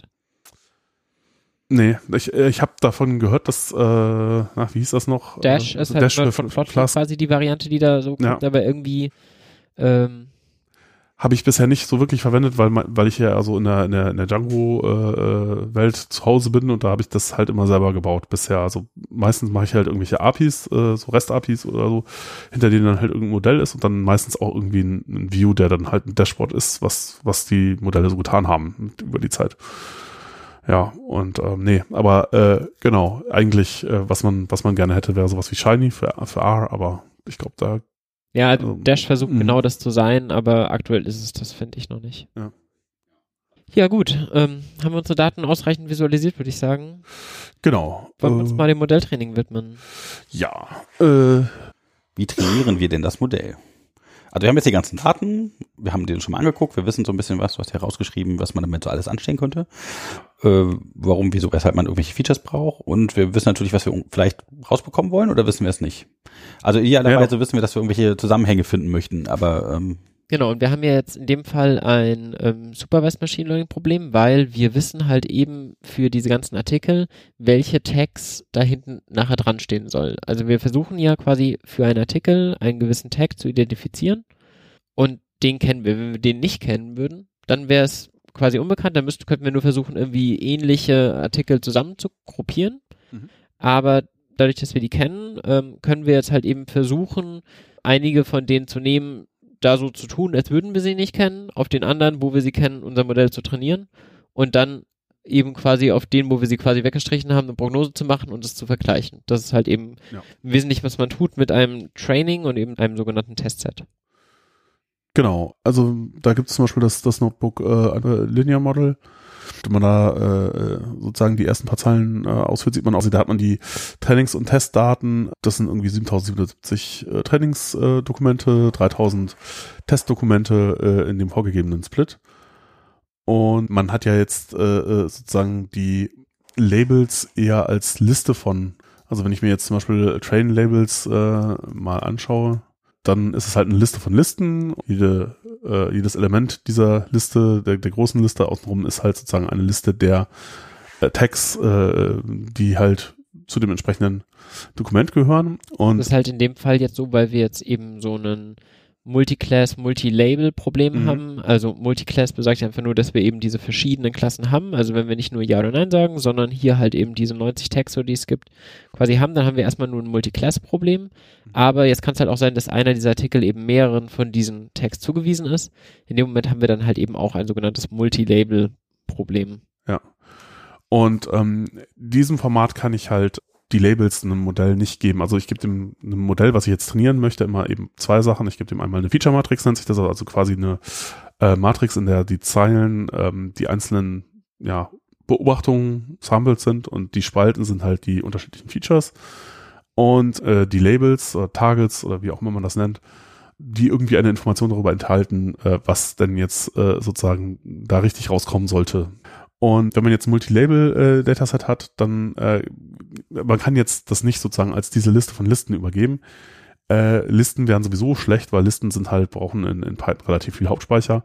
Und ähm, im Grunde, wenn man jetzt, äh, also bei Scikit-Learn ist es jedenfalls so, aber äh, eigentlich orientieren sich eig fast alle anderen äh, Machine Learning-Bibliotheken, die es so gibt, äh, auch an der, ähm, an der entsprechenden API von, von Scikit-Learn, äh, ist die Estimator API.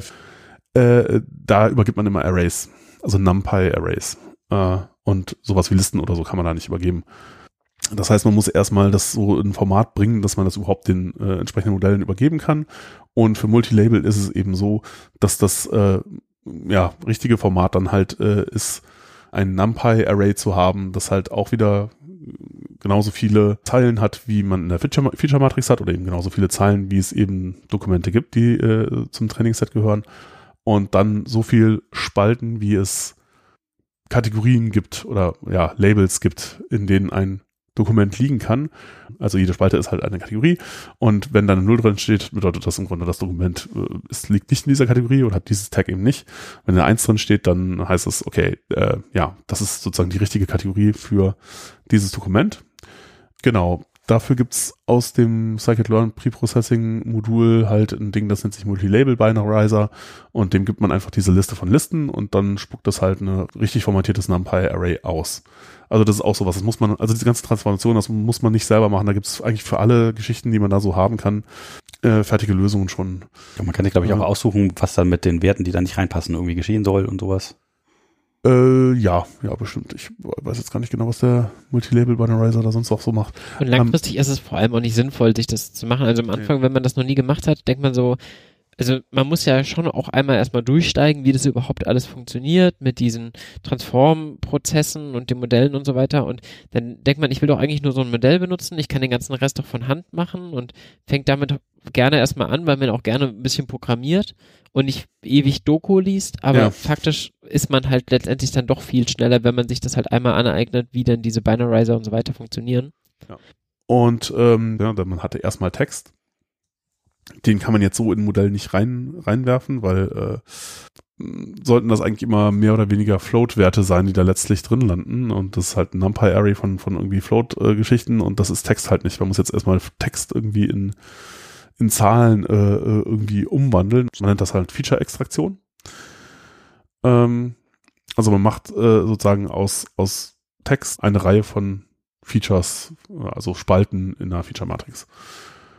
Und ähm, so eine ganz äh, ja, alte Standardmethode, wie man das halt tun kann, ist einmal, man repräsentiert Text halt als Back of Words, nennt sich das. Das bedeutet, man wirft die Reihenfolgeinformation der Wörter weg, was irgendwie schlimm klingt, aber dann doch nicht so schlimm ist. Also, ja, es ist, es ist auch so ein bisschen so ähnlich wie bei den, äh, wie bei den Labels. Es ist auch so eine Art One-Hot-Encoding. Also man macht äh, eine Spalte pro Wort. Ja? Wenn das Wort in dem Text vorkommt, dann macht man da eine Eins rein, ansonsten macht man da Null rein in die Spalten. Also man hat sozusagen so viel Spalten, wie es überhaupt unterschiedliche Worte im gesamten Dokumentkorpus gibt, also über alle Dokumente äh, drüber. Und ähm, Wobei Back of Words macht doch schon auch die Anzahl gleich rein, oder? Also der einfachste Fall wäre, dass man einfach nur äh, reinschreibt, ist es da oder nicht, ja. binär. Ähm, das funktioniert schon erstaunlich gut, aber äh, das hat halt, äh, das hat halt auch diverse Probleme. Unter anderem ist es halt so, dass längere Texte natürlich viel die, die, bei denen steigt die Wahrscheinlichkeit, dass sie in allen möglichen Kategorien sind, einfach deswegen, weil eine Menge Worte darin auftauchen, die halt äh, in allen möglichen Kategorien auftauchen. Oder derjenige, die den Nachrichtenbeitrag geschrieben hat, war SEO-Experte oder so. Ja, ja, genau. Das, äh, das ist, das, das wäre halt etwas, was man versuchen wollen würde zu verhindern, dass das halt so eine große Auswirkung hat, wenn da irgendwie eine lange Liste von vielen unterschiedlichen Wörtern drin steht.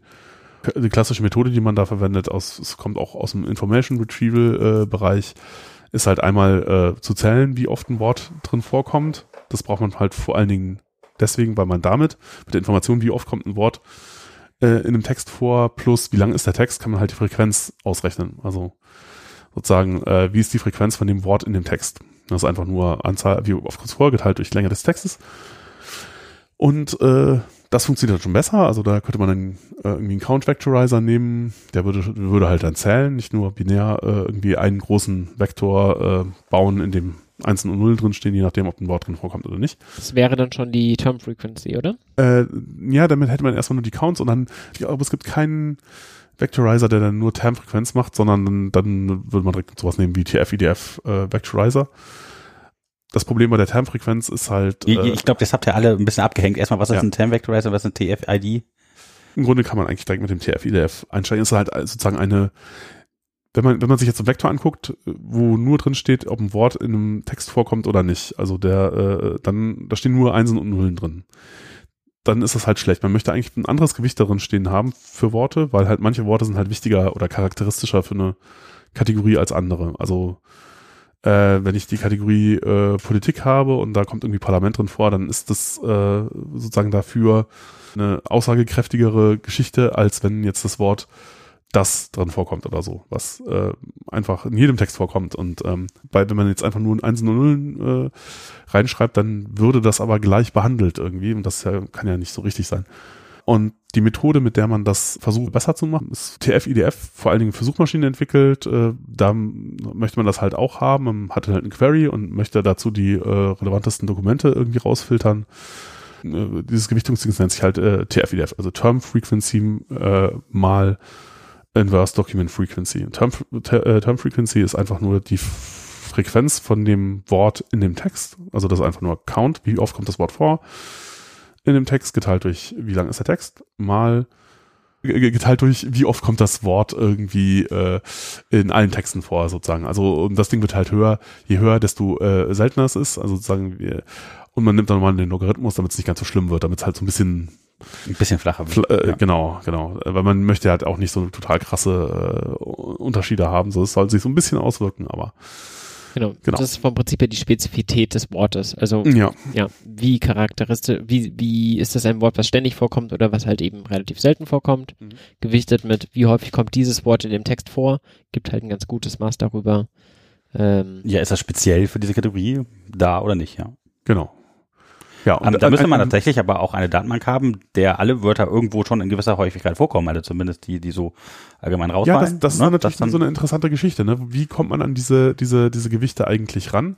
Und wenn man jetzt zum Beispiel irgendwie das mit dem Cross-Validation und Trennen in Trainings- und äh, Testsets selber machen würde, dann läuft man direkt da in solche Probleme rein. Ne? So wie, wo, wo berechnet man eigentlich die Gewichte? Nimmt man alle Daten, die man hat, um die auszurechnen? Liegt man da nicht die Informationen über das Test-Dataset schon in das Training mit rein? Ja, also vor Darf man das machen? Ist halt auch die Frage, wie gut sind deine Tests Also sind die halt verteilt? Sind die homogen? Hast du da eine verschiefe Verteilung zum Beispiel oder sowas? Mhm. Das wäre dann auch irgendwie doof, weil ähm, dann die Sachen, die schief drin liegen, dann überproportional drin vertreten sind und du vielleicht von den Sachen, die äh, da selten drin sind, nicht so viele Genau, aber dieses Problem, ja. was du gerade sagst mit, mhm. mit dem Training und den Testdaten, ist halt wirklich so ein klassisches, du, äh, also du hast eigentlich nur zwei Optionen. Entweder ich trainiere mein TF-IDF auf allen meinen Daten, auch vom Testset, dann habe ich halt alle Wörter wirklich drin, die mhm. potenziell mhm. vorkommen können nachher. Aber dann habe ich halt eben die Gefahr von Inf Information Leakage, also das heißt einfach die Daten, die mir eigentlich ja potenziell unbekannt sind. Ich will ja nachher auf Daten generalisieren, die ich noch wirklich gar nicht kenne. Das Testset ist ja nur eine Abstraktion, um irgendwie am Anfang damit trainieren zu können. Dann tue ich so, als würde ich diese Informationen eigentlich nicht kennen, aber in Wirklichkeit habe ich sie ja doch irgendwie verarbeitet. Auf der anderen Seite, wenn ich das nicht mache, passiert es mir halt, dass ich im Testset irgendwelche Wörter habe, die ich so gar nicht habe und dann habe ich dazu quasi keinen IDF-Score, keinen validen. Mhm. Brauchst du halt entweder ein sehr, sehr großes Datenset, dass du das irgendwie selber machen kannst und hast, oder du kannst halt auch quasi ein Datenset benutzen, quasi, also für so eine Generalität von Wörtern könntest du jetzt auch ein öffentliches ja. Datenset benutzen. Wikipedia oder sowas. Genau, aber dann ja, ist es halt nicht so spezifisch auf deinen Anwendungsfall wahrscheinlich. Und vielleicht ist das Wort ähm, Enzyklopädie in der Wikipedia selbst irgendwie viel häufiger und viel unspezifischer, als es bei dir in deinen Daten vielleicht wäre. Ja. Genau, also ist auch wieder so ein Abwägungsding. Wie geht man damit um? Und äh, ja, hier ist es zum Glück halt äh, irgendwie alles schon äh, sozusagen sind diese diese Geschichten vorgegeben und wir fitten das nur auf den Trainingsdaten und transformieren nur die Testdaten. Und gerade spannend, mir kommt gerade der Gedanke, ähm, ist es denn tatsächlich dann so, dass nicht ein größeres Datenset eine bessere Methode äh, verursacht, sondern tatsächlich der das richtige Datenset, was, was das Wichtige ist als die Menge an Daten? Hörte sich gerade ein bisschen so an, also ich hätte jetzt intuitiv andersrum gedacht. Das heißt, je mehr ähm, Testdaten ich zur Verfügung hätte, auf denen ich meinen Algorithmus testen kann, desto besser wird mein Ergebnis. Und ähm, das, was gerade so ein bisschen durchgehen nee, nee, war, das. Trainingsdaten sind das, was dein Modell besser macht. Ja, genau. Testdaten. Äh, also das meinte ich mit. Achso, äh, gerade gerade nochmal verwechselt wahrscheinlich. Ja, okay, ja, genau. Ja, ja, je mehr Trainingsdaten hast, desto besser. Aber also weil dann würde man Wikipedia zum Beispiel schon nehmen können, wenn das korrekt gelabelt ist. Ja, dann würde das dazu führen, also selbst wenn da mehr nee, aber, die drin stünde. Ja, aber Wikipedia ist ja jetzt für deinen Anwendungsfall nicht gelabelt. Ja, genau. äh, Wenn ich das Und jetzt gelabelt hätte, das war ja dann das. Und das ist natürlich wahrscheinlich eben anders. Das ist halt das Problem. Das ist anders verteilt als dein, als das, was du äh, irgendwie benutzen willst. also ist dann aber doch halt nicht die Menge der Daten, sondern die müssen halt schon matchen. Also ich brauche halt so den Ja, ja. Scope in die richtige Richtung schon. ja, Das heißt, da kann halt ein Riesenproblem daraus entstehen, wenn ich irgendwas rausfinden will, was ich überhaupt nicht beschrieben habe in den Daten, dann ist äh, Murks. Genau, und Ja. ein Stück weit muss man da jetzt auch nochmal unterscheiden. Wir haben ja gerade so ein bisschen davon geredet, wie kriege ich denn die Spezifität von den Wörtern. Da geht es ja darum, wie überführe ich unseren Text überhaupt erstmal in so eine Zahlenmatrix, auf den wir dann basierend unser Training ausführen können. Und um das, ja, das Transformieren von den Textdaten zu so einer Zahlenmatrix zu machen, da kann ich vielleicht durchaus einen größeren globalen Korpus nehmen, den ich da quasi für die Wörter benutze zum Umwandeln. Wenn ich dann allerdings wirklich mein Modell trainiere, dann macht es natürlich überhaupt keinen Sinn, das irgendwie mit Wikipedia-Daten zu machen, wenn ich eigentlich dann meine, meine Art Artikel machen möchte, weil das ist wahrscheinlich dann anders. Das Problem kriegt man halt auch immer wieder. Also wenn man jetzt zum Beispiel, äh, wenn man ein echtes Problem hätte, auf jeden Fall wahrscheinlich auch noch machen wollen würde, so sogenannte Word Embeddings. Also man würde halt nicht nur einfach nur äh, sozusagen pro Wort eine Dimension nehmen, sondern man würde aus jedem Wort mehrere Dimensionen erzeugen und hat sie sozusagen eingebettet in so ein Ja, also was, man, was, was man mit Word-Embeddings macht, ist, man projiziert jedes Wort in einen mehrdimensionalen Vektorraum Mhm. und dadurch, dass in diesem Vektorraum alle Wörter irgendwie abgebildet sind, kann ich jetzt mathematische Operationen darauf abbilden und kann vor allem gucken, ob sich zwei Wörter ungefähr im selben Bereich dieses Vektorraums befinden. Und damit kriege ich sowas hin, wie dass irgendwie Kirche und Kathedrale plötzlich irgendwie vergleichbar sind, obwohl die jetzt in einem normalen Text natürlich jetzt irgendwie nichts gemein haben. Das sind komplett unterschiedliche Wörter, auch wenn sie halt eine ähnliche inhaltliche Bedeutung haben. Und das ist halt was, was halt eben mit Word Embeddings vor irgendwie drei, vier, fünf Jahren irgendwie sehr, sehr populär wurde und ähm, Ja. Ja, inzwischen Wie, wie kommen die da an die gleiche Stelle in diesem Vektorraum? Das habe ich jetzt noch nicht ganz Ja, das ist ein relativ kompliziertes Verfahren. Ähm, ich musste halt vorher quasi trainieren und was ich vom Prinzip her mache, ist so eine Art Collaborative Filtering, glaube ich. Aber ähm, ich glaube, das würde an der Stelle jetzt zu weit führen. Die, also die würde man jetzt an der Stelle auch vor allem nicht selber trainieren. Wenn, Genau. würdest du die, die einfach laden aus dem Internet Ja. und die quasi dann für jedes der Wörter, die ich habe, quasi nachgucken, okay, was ist denn diese Dimensionalität? Weil um so ein Wörterembedding wirklich selber zu trainieren, dann brauchst du zum einen sehr, sehr viele Trainingsdaten und zum anderen halt auch wirklich viel Rechenleistung für eine ganze Weile. Wo Ja. würde ich solche Modelle runterladen? Ja, es gibt zum Beispiel Word2Vec, äh, das Modell von, von Google, äh, das kann man halt benutzen. Genau. GloveNet ist ähm, gern benutzt. Genau, äh, ja, und ähm, das hängt aber dann, ist halt die Frage, worauf das dann trainiert ist. Also wahrscheinlich ist viel Wikipedia dabei, aber bei Google ist bestimmt auch noch, äh, sind auch diverse Webseiten mit, mit drunter. Ähm, Die ein oder andere. Äh, ja, und äh, das sind halt so ein paar Gigabyte, die man dann uns runterladen kann. Und äh, das verbessert halt, wenn man jetzt eben statt äh, äh, TF-IDF, oder normalerweise, man würde nicht sagen statt, sondern man nimmt die TF-IDF-Scores natürlich auch mit dazu als äh, Features und ähm, nimmt dann aber auch die Vektoren aus den Word-Embeddings für, für jedes Wort mit dazu, dann verbessert das halt äh, irgendwie so ein, so ein äh, Klassifikationsergebnis schon deutlich. Also aber da hat man halt auch das Problem. Man weiß halt dann nicht, wenn man das jetzt einfach so diese vortrainierten Geschichten benutzt. Ja, aber das ist ja schon wieder das Nutzen der Schwarmintelligenz. Ne? Das ist ja keine eigene Entwicklung in dem Sinne, sondern Ja, du nutzt halt das, was irgendwie einer der Großen dann schon angestellt hat mit seiner Hardware. Ja. Irgend auf so einer ganzen Sprache, auf so einer ganzen Grammatik äh, und das Knowledge, Also, das man dann da irgendwie sag mal so, wenn du genug Trainingsdaten hättest und äh, auch genug Rechenkraft, um das dann halt alles auszurechnen, dann wäre es wahrscheinlich besser, wenn du das auf deine eigenen Daten machst und nicht die äh, auf Wikipedia trainierten nimmst. Wie viel, also hast du gesagt, da waren der Reuters-Daten drin, Mhm. 20.000 irgendwie Datensätze und das heißt, das war nicht historisch, weil da ist Sicherheit mehr. Äh, äh, nee, das ist, ein, das ist ein bestimmter Ausschnitt. Ich weiß nicht genau, nach welchen Kriterien die jetzt ausgewählt worden sind, aber es sind ein paar halt nur. Es gibt jetzt auch ein neueres Dataset RCV1 oder heißt es irgendwie, da sind dann 800.000 drin oder so. Äh, Genau. Aber wie gesagt, an der Stelle würde man halt in der Stelle jetzt eigentlich erstmal diesen Back-of-Words-Ansatz vielleicht Genau. wählen oder halt vielleicht auch mit Wörter-Embeddings. Aber wir, wir waren ja so ein bisschen stehen geblieben bei den Label-Binarizern. Und ich, ich finde, man sollte da nochmal so dieses Interface ein bisschen beschreiben, was wir benutzen, ähm, weil das ist sowas ganz generisch, was sich auch inzwischen alle möglichen Bibliotheken auch außerhalb von Scikit-Learn eigentlich an, abgeschaut haben. Da gibt es halt immer im Wesentlichen zwei Operationen. Es gibt eben Fit und Transform. Ähm, Fit äh, nimmt quasi gewisse Daten und trainiert darauf jetzt mein Modell. Das heißt, dieser Multilabel Binarizer guckt sich alle Daten an und berechnet für sich daraus, okay, aus jedem dieser Labels, die ich habe, muss ich folgende ähm, Zahl draus nachher rausgenerieren. Und wenn ich das einmal gemacht habe, gefittet habe, dann kann ich danach halt diesen Label Binarizer immer transformieren auf irgendeinen beliebigen Text. Und der nimmt dann quasi diese selbe Abbildungsmatrix von Wörtern zu Zahlen und, und überträgt die auf den neuen Text. Und ich kann natürlich auch beides gleichzeitig anwenden, dann mache ich halt eben so wie in dem Notebook hier Fit Transform. Dann ähm, fittet er erst darauf und dann transformiert er auch gleich die Eingangsdaten. Genau, ja. Ja, das ist jetzt halt inzwischen echt so ein super Standard-Interface geworden und ähm, das Schöne ist halt, dass ich im Grunde jedes Modell, wenn ich jetzt eine Klasse habe in Python, die diese Methoden implementiert, ähm, kann ich die halt auch in allen Pipelines äh, und so verwenden und ähm, Modelle, die halt diese API implementieren, sind halt, werden dadurch austauschbar. Das ist halt auch total toll, weil ich dann halt sozusagen einfach nur gucke halt hinterher, was rauskommt und ich muss das halt nicht für jedes Modell irgendwie einzeln nochmal anpassen. Ja. Ja, jetzt haben wir eigentlich unsere Zahlenmatrix. Eigentlich sind wir jetzt bereit, um darauf Modelle langsam zu trainieren, oder? Genau, wenn ich jetzt, äh, genau, ich habe hier einen äh, äh TF-EDF Factorizer äh, sozusagen instanziert, dann den gefittet auf den Trainingsdaten. Dem kann man auch noch alle möglichen Optionen äh, mitgeben, was ich jetzt hier nicht getan habe, aber äh, also der, man kann ihm noch sagen, wie er tokenisieren soll oder gewisse Stopwörter rauswerfen, ja. was man auf jeden Fall machen würde, aber ja. Ja, genau, und da, ob er halt irgendwie äh, das noch irgendwie smoothen soll oder ob äh, man kann welche welche Norm, man kann alles Mögliche da angeben. Genau, den, den habe ich im Trainingsdaten gefüttert und ich benutze den jetzt, äh, die Transform-Methode, um damit sozusagen die Texte und äh, aus, aus, aus den Trainingsdaten und aus den Testdaten in äh, so Feature-Matrizen zu verwandeln. Ja, das ist auch nochmal so eine kleine Spezialität. Normalerweise würde man jetzt denken, kommt einfach nur ein NumPy-Array raus, irgendwie, wie es Dokumente gibt. Es spalten so viele, wie es Wörter gibt.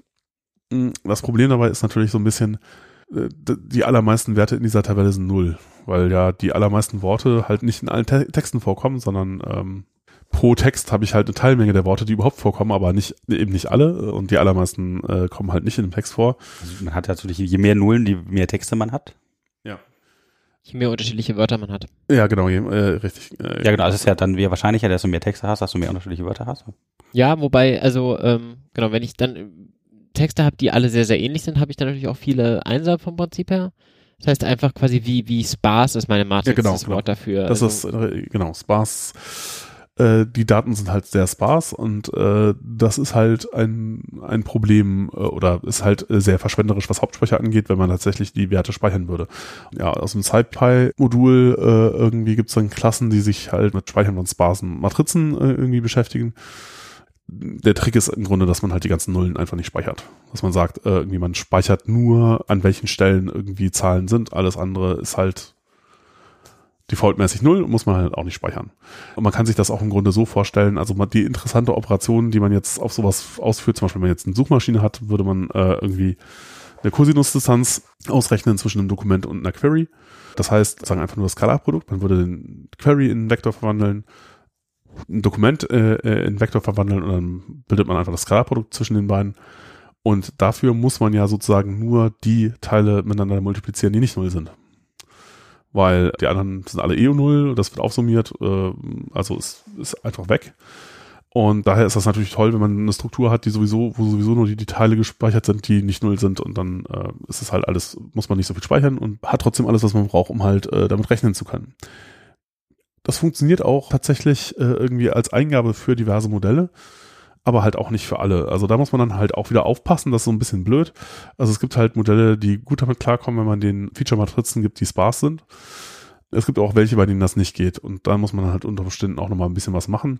Was man üblicherweise tun würde, also was ein Modell, was man, was immer gut funktioniert, was man normalerweise immer braucht, aber was halt nicht klarkommt mit sparsen Daten ist, wäre halt sowas wie XGBoost zum Beispiel, so ein äh, Decision, Decision Tree äh, Modell. X-Tree Boost? Äh, XG, Boost, Boost für Extreme Gradient Boosting. Ah, okay. Ja. Mhm. Äh, was man da vorher macht, ist, man äh, reduziert die Dimensionen. Also äh, wenn das, ich weiß jetzt nicht, was das, äh, was ich glaube auch irgendwas 25.000 Wörter gibt's da drin oder so.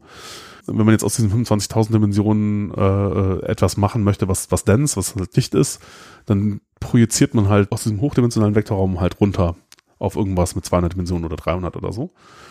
Und dafür gibt es dann unterschiedliche Verfahren, aber das, was man normalerweise immer verwendet, äh, Singular Value Decomposition äh, und dann auch die Truncated Variante davon, also Truncated äh, Singular Value Decomposition, ist halt immer so das Ding, was man dann benutzt und projiziert, um, um die Sachen runter zu projizieren. Es muss einem halt irgendwie mal klar sein, wenn man halt so einen Korpus hat und dann Mhm. hat man jetzt in seinen Daten irgendwie eine Million Dokumente und diese Millionen Dokumente haben halt irgendwie 30.000 unterschiedliche Wörter, dann habe ich halt nachher prinzipiell erstmal eine Matrix, wenn ich jetzt nichts davon wegwerfe oder so, von einer Million mal 30.000. Und das kann natürlich dann beliebig mit größeren Datensätzen noch größer werden. Und der Gedanke an der Stelle ist einfach, mit so einer Dimensionalitätsreduktion verliere ich theoretisch Informationen, aber es gibt halt viele dieser Spalten, die sich sehr, sehr ähnlich verhalten werden. Der Optimalfall für eine Dimensionalitätsreduktion ist, dass zwei Spalten oder zwei Zahlen quasi komplett gleich sind, weil dann verliere ich quasi keine Informationen darüber, wenn ich die beiden quasi zusammenlege. Und wenn zwei Spalten sehr, sehr stark korreliert sind, dann verliere ich auch nicht viele Informationen in dem Moment, wo ich die beiden irgendwie zusammen auf eins abbilde. Wenn die Spalten ja Wörter sind, dann ist ja gleiche Wörter relativ unwahrscheinlich, aber dann muss man tatsächlich diese Kombination finden aus der Grammatik, die wir eben hatten, halt das Modul laden dann, was war das, ähm, Wortconf, irgendwas, von Google, Ach so, wird weg, aber ähm, weg, genau. Das könnte man ja nehmen als Information, um irgendwie so eine Kovarianz in den Wörtern festzustellen und die halt dann so zu gruppieren, dass die halt dann zusammenfassen und Theoretisch kann es aber auch vorher der Fall sein. Also mal angenommen, ich habe zum Beispiel einen Namen drin mit einem Vornamen und einem Nachnamen und der kommt halt tatsächlich nur in einem der Texte vor. mhm. Dann habe ich da natürlich zwei Spalten für. Ne, Einmal der Vorname, einmal der Nachname und die haben genau einmal eine Eins für ein Dokument. Dann sind diese beiden Spalten natürlich perfekt korreliert. Mhm. Und dann können die dann von der Dimensionalität auf einer projiziert werden. Mhm. Also würde man da nur einen von beiden wegschmeißen oder sagt man einfach, ja, das ist eigentlich nur in einem Dokument, ist eigentlich egal.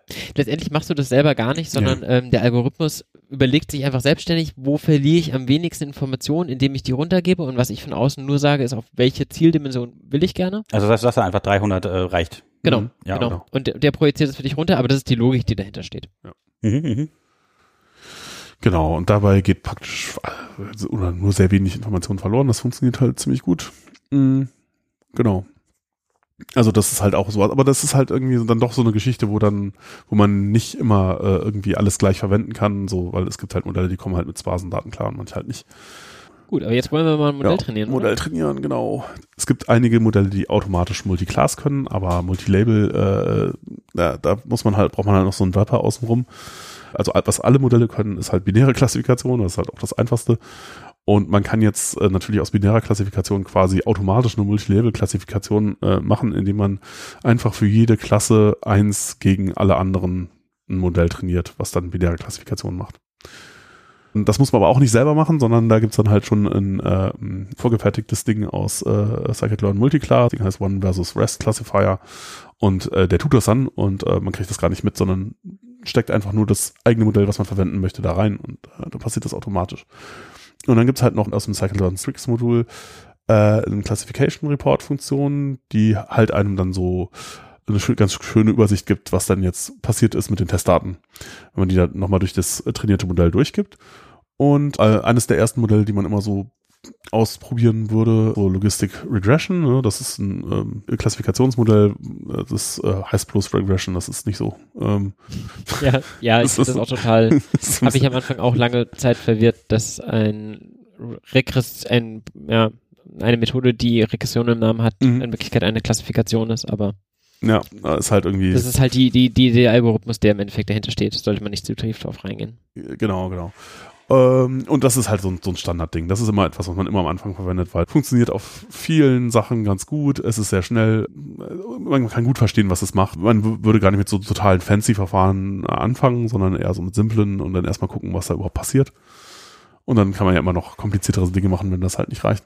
Mo Model äh, ist jetzt sozusagen einfach nur Run versus Rest Classifier und da das Lo Logistic Regression Modell reingesteckt und dann wir einmal Fit auf, um das Modell zu trainieren und ähm, dann einmal Predict, um ja die Voraussagen zu bekommen für die äh, Testdokumente. Ich finde, das ist jetzt Und- ein sehr gutes Beispiel für, wie so ein echtes Welt-Data Science-Projekt aussieht. Weil, wenn man jetzt irgendwie, also wenn man von außen naiv draufschaut Mhm. und denkt sich so, so schwer kann es doch nicht sein. Du machst irgendwie Hello World, irgendwie Regression oder Klassifikation, dann findest du halt einfach, irgendwo werden Daten vorgefertigt, richtig geladen und dann nimmst du das Modell, importierst es, machst ein Fit, machst ein Predict und hast dein Ergebnis. Also das eigentliche Modell trainieren ist kein Problem, aber wir reden jetzt hier schon eine Stunde, eine halbe, äh, Ja, eineinhalb oder so Ja. darüber, wie wir da hinkommen. Und das, das ist die Schwierigkeit bei dem Ganzen, dass es halt in Wirklichkeit dann doch nicht so trivial ist, dass man halt eben irgendwie Multiclass oder Multilabel hat oder sehr große Matrizen oder Dimensionalitäten reduzieren muss und Features ingenieren. Ja. Und genau, dieser Weg dahin ist das Komplizierte. Genau, und dann Genau. haben wir aber jetzt eine Prognose raus und müssen uns überlegen, wie gehen wir mit der um, wo es auch wieder anfängt, komplizierter zu werden. Genau, es wäre wahrscheinlich ein bisschen unübersichtlich beim Classification Report das halt über alle 90 Kategorien zu machen. Deswegen habe ich jetzt einfach mal die, die, am- die Top 10 Kategorien genommen. Das ist auch so, äh, wenn man sich dafür interessiert, gibt's halt die, die Doktorarbeit von Thorsten Joachims. Die ist, glaube ich, eines der meist zitierten Papers sozusagen im äh, Textklassifikationsbereich. Irgendwie ist es anderthalb tausendmal zitiert worden oder so. Ähm, der hat sich damit zuerst 1998 irgendwie beschäftigt und ähm, das Ding gibt's als Buch oder man kann halt irgendwie zu so einer Schattenbibliothek gehen. Da gibt's das auch. Und da kann man sich halt auch Top 10 Kategorien an und kann das einfach mal vergleichen, die Zahlen, die er da rauskriegt, mit dem, was man da selber äh, irgendwie dann sozusagen da als Ergebnis hat. Und äh, ja, sieht eigentlich alles ganz gut aus. Was, was man da in Spalten in dem Klassifikationsreport drin stehen hat, äh, sind halt äh, einmal die Namen der, der Kategorien, dann Precision, Recall, F1-Score und äh, ja, wie viele Beispiele es gab. Äh, Genau, und das ist was, womit man den Umgang auf jeden Fall wirklich lernen muss. Da hat mich immer, ganz am Anfang, als ich angefangen habe mit Data Science, konnte ich mit den ganzen Zahlen auch nicht wirklich was anfangen. Mhm. Was man ja immer im Wesentlichen hat, ist, man, man hat prinzipiell vier Fälle. Also bei einer binären Klassi- Klassifikation, was so das Einfachste ist, da kann es sein, dass ein Ergebnis quasi wahr ist und ich habe auch gesagt, dass es wahr, das ist das Einfachste, dann habe ich ein True Positive. Es kann auch sein, dass es falsch ist und ich habe aber gesagt, dass es wahr. Dann habe ich ähm, False Positive? False Positive. Ich kann sein, dass ich richtig gelegen habe und es negativ ist. Dann habe ich ein True Negative. Oder es kann negativ sein und ich lag auch noch daneben. Dann habe ich ein False Negative. So, und jetzt gibt es quasi Kombinationen von diesen Feldern für Precision und Recall. Und die inhaltliche Bedeutung davon ist vom Prinzip, also man kann sich das auch in den Formeln anschauen, ich finde, das hilft aber weniger, als einfach zu sagen, die Precision ist, wie viele von meinen Daten, wo ich gesagt habe, dass sie wahr sind, sind auch wirklich wahr. Und Recall ist, wie viele von denen, die prinzipiell wahr sind, die ich quasi prognostizieren wollte, habe ich denn auch erwischt. Mhm. Das sind so die beiden. Und dazwischen habe ich so einen Trade-off. Ähm, da muss ich halt abwägen und das ist, was der F1-Score im Endeffekt macht. Der tut nämlich einfach quasi die beiden so verrechnen, dass nachher ein Zahlenwert rauskommt zwischen 0 und 1 und wenn ich quasi die 1 habe, dann habe ich quasi sowohl Precision als auch Recall perfekt bei 1 Mhm. und wenn ich bei 0 habe, lag ich bei beiden komplett falsch und der gibt so eine Art Bonus, durch das wie er berechnet wird, dass ich quasi die beiden auch relativ ausgewogen habe. Also wenn ich da quasi die Precision auf 1 habe, aber den Recall bei 0, dann bin ich dann nachher trotzdem bei der 0.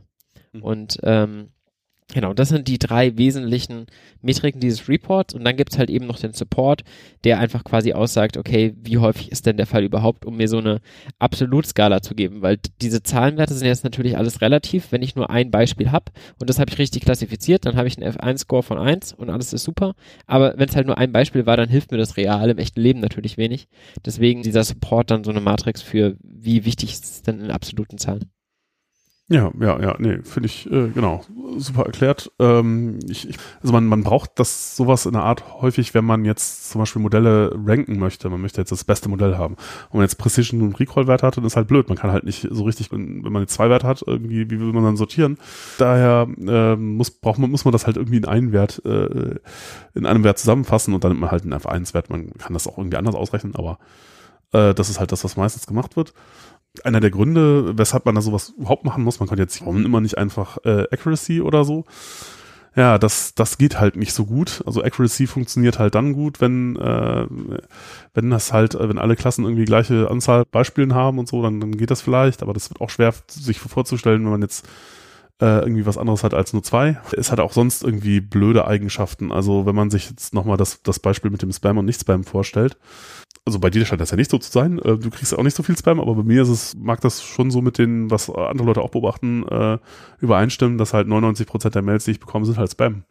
Also ich habe sozusagen eine sehr ungleiche Verteilung der Klassen und wenn ich jetzt sozusagen Accuracy äh, nehme als Maß äh, oder als Metrik dafür, wie gut äh, ist das jetzt, dann äh, könnte ich jetzt einen Classifier bauen, der sagt äh, irgendwie immer, es ist Spam. Und der hätte eine Accuracy von 99 Prozent. Klingt doch super, ne? Voll gut. Aber der macht ja eigentlich gar nichts oder macht auf jeden Fall nichts Sinnvolles, weil hinterher kriege ich halt gar keine Mail mehr. Ja, also ne, diese Irrtumswahrscheinlichkeit die ist tatsächlich, glaube ich, relativ relevant auch für den Untersuchungsgegenstand, den man hat. Ich weiß nicht, ob Alpha- oder Beta-Fehler nennt man es, glaube ich, so in der klassischen Statistik. Und ja, oder eher Fehler erster Ordnung oder zweiter ja, Ordnung so. oder sowas. Ja. Und äh, da ist ja schon ja sehr entscheidend, also was für einen Untersuchungsgegenstand man hat. Manchmal ist 5% Abweichung dann ganz okay, weil 95 Trefferwahrscheinlichkeit ist ausreichend irgendwie. Vielleicht bei Hund, Katze unterscheiden, vielleicht auch nicht ganz so wichtig. Aber äh, ja. bei anderen Dingen ist halt dann das eine Prozent, ein Prozent zu viel, ja. Also gerade wenn man so Häufigkeitsverteilung hat, wie es kommt nur ein Prozent der Fälle sowas raus und dann, wenn dann falsch liegt, ist vielleicht nicht so super. Ja, aber eben bei, bei Accuracy würde man halt gar nicht sehen, dass man da ein Riesenproblem hat, wenn man 99 Prozent sieht. Aber vielleicht muss man dann einen negativen Fehler nehmen. Dann muss man vielleicht nicht versuchen, Spam zu erkennen, sondern richtige Mail. Wenn man jetzt Precision Recall nehmen würde, dann würde man sagen, okay, dann sieht man es halt sofort, weil Precision wäre null. Genau, also, ne, also andersrum ist halt tatsächlich dieses Ding, wenn du halt den Spam immer versuchst zu tracken und er sagt immer Spam, dann müsstest du halt das umdrehen, müsstest sagen, hey, ich möchte richtigen Text tracken. Und dann hättest du halt vielleicht eine bessere Erkennungsrate oder so, ja, weil du das halt nicht wegschmeißen würdest durch die Fehlerwahrscheinlichkeit. Im allgemeinen Fall, wenn man viele Klassen oder Labels hat äh, und unterschiedlich verteilte Klassen, dann äh, sind halt Precision Recall halt ein viel besseres Maß ähm, als irgendwie Accuracy daher nimmt man das. Also es gibt auch noch andere, andere Metriken, die man irgendwie benutzen kann, aber das ist, das ist schon irgendwie so das verbreitetste, denke ich mal. Es kommt halt auch so aus diesem Information Retrieval Bereich. Ähm, genau, und diese äh, Metriken sind halt so ein bisschen, ja, man muss damit halt lernen, umzugehen. Jedes mhm. Problem ist ein bisschen anders. Also wir haben jetzt hier, wie gesagt, so eine Multilabel-Klassifikation. Ähm, wenn ich jetzt eine Regression habe, habe ich plötzlich wieder komplett andere Metriken, die ich da benutze. Ähm, ich setze mich gerade das erste Mal in meinem Leben so ein bisschen mit Recommender-Engines auseinander, hm. wo man quasi gleich ganze Listen immer zurückgibt und quasi sagt, okay, ähm, ich glaube, das erste ist das Wahrscheinlichste, das zweite ist das zweitwahrscheinlichste und so weiter. Dann braucht man auch wieder ganz andere Metriken. Also genau, äh, gerade in diesem Metrikenfeld wird es dann interessant, in welchem Bereich von Data Science man sich begibt und ähm, was man gerne machen möchte. Ähm, da kann man viel Zeit reinstecken. Ist auch wichtig. Genau. Und das ist halt, das ist teilweise auch sehr schwer zu erklären. Also wenn man dann Ergebnisse irgendwie reportet, nicht so, manchmal nicht so einfach zu erklären, warum man das jetzt so macht und nicht irgendwie einen einfachen äh, einzelnen Wert nimmt oder so. Ähm, ja, da muss man, muss man halt gut sein im Erklären. Keine Ahnung. Genau, beim Wesentlichen sind wir jetzt die Basispipeline ja einmal durch. Ja. Also wir haben unsere Daten geladen, wir haben sie uns ein bisschen angeschaut, wir haben darauf jetzt zwar kein großes Feature Engineering gemacht, also wir haben jetzt nicht versucht, irgendwie noch zusätzlich sowas dran zu spielen, wie zum Beispiel die Textlänge, die noch nicht vorher in den Daten so mit drin war und auf denen mitzulernen oder so, was man machen könnte, aber wir haben zumindest den ganzen Text umgewandelt in eine Zahlenmatrix und die reduziert und darauf jetzt halt eben ein Modell berechnet und können sagen, wie gut dieses Modell ist. Ähm, wenn man jetzt äh, einfach da eine Spalte dranhängt, geht das einfach so? Also wenn man das schon so ein bisschen modelliert hat, dass man dann sagt, hey, ich hänge jetzt sowas dran wie die Länge. Ja. Ähm, genau, also hier äh, erzeuge ich ja sozusagen Feature-Matrizen direkt aus dem Text, aber was man da normalerweise dann hat, äh, ist halt eben nicht so eine naive Geschichte, wo man das einfach so erzeugt, sondern das komplette Ding ja, ist, ist halt eine Pipeline. Ist halt auch eine Klasse aus, aus Scikit-Learn und die kombiniert im Grunde viele Schritte sozusagen zu einem Ding, das sich insgesamt wieder so verhält wie ein Modell. Zum Beispiel äh, jetzt bei dieser, in diesem Notebook ist es halt so, da sind die Schritte, aus denen die Pipeline äh, besteht, halt, ja, so eine zweite Geschichte, die ich irgendwie da noch einführen muss. Das Ding nennt sich Feature Union. Und man kann sich das im Grunde so vorstellen, also Feature Union ähm, macht genau das, was du jetzt vorhattest, einfach irgendwie Dinge an die Feature Matrix, Spalten an die Feature Matrix dran dran bauen, sozusagen. Also sozusagen, ich habe halt äh, unterschiedliche Spalten, ja, und ich möchte die halt zusammen kombinieren äh, zu einer Feature-Matrix, dann äh, nehme ich Feature Union, ne, das fügt halt die Spalten zusammen. Und die Pipeline äh, äh, macht halt, integriert die ganzen Schritte, die nötig sind, um irgendwas zu tun. Feature-Extraktion, äh, unterschiedliche Arten von Feature-Extraktion und halt am Schluss äh, irgendwie ein Modell trainieren und ähm, auf den Testdaten halt äh, Predictions machen sodass das Ganze sich wieder als ein Modell irgendwie benutzen lässt. Und was das hier tut, ist, äh, ja, ich übergib der, der Feature Union, äh, Feature Union halt äh, irgendwie eine Liste von Transformern, die irgendwie Dinge tun. Man kann die jetzt ineinander wieder verschachteln, ja. Das ist jetzt wieder eine Pipeline. Und die Pipeline, die da drin äh, ist, die macht halt, äh, ist der erste Schritt, der nimmt äh, irgendeine Spalte aus dem, dem Data Frame, und zwar den Titel, und macht dann eben so etwas wie Textstatistiken drauf. Also sowas wie, wie lang ist der Titel, äh, wie viele Buchstaben sind da drin, weiß nicht, wie viele Wörter sind da drin oder sowas. Ich weiß jetzt gar nicht mehr genau, was es tut. Und dann skaliert er halt diese, weil das ist, wäre bei TF, EDF ist es halt automatisch, skaliert es auf äh, irgendwie ein Intervall zwischen, weiß ich nicht, 0 und 1 und normalisiert, sodass es halt irgendwie alle Vektoren die Länge 1 haben. Bei den Textstatistiken ist das natürlich nicht, da kommt dann halt so eine Zahl raus, wie äh, der Titel hat jetzt 25 Buchstaben. Und was man eigentlich immer macht, wenn man jetzt solche Zahlen hat, äh, ist ähm, das so zu skalieren, dass alle Features zwischen, zwischen minus eins und eins oder zwischen 0 und eins sind und äh, auch eine Standardabweichung von eins haben, irgendwie so. Es hängt ähm, halt auch mal viel damit zusammen, was für ein Algorithmus du im Nachhinein dann benutzt. Ja. Manche Algorithmen können gut umgehen mit ähm, komplett absolut skalierten Werten.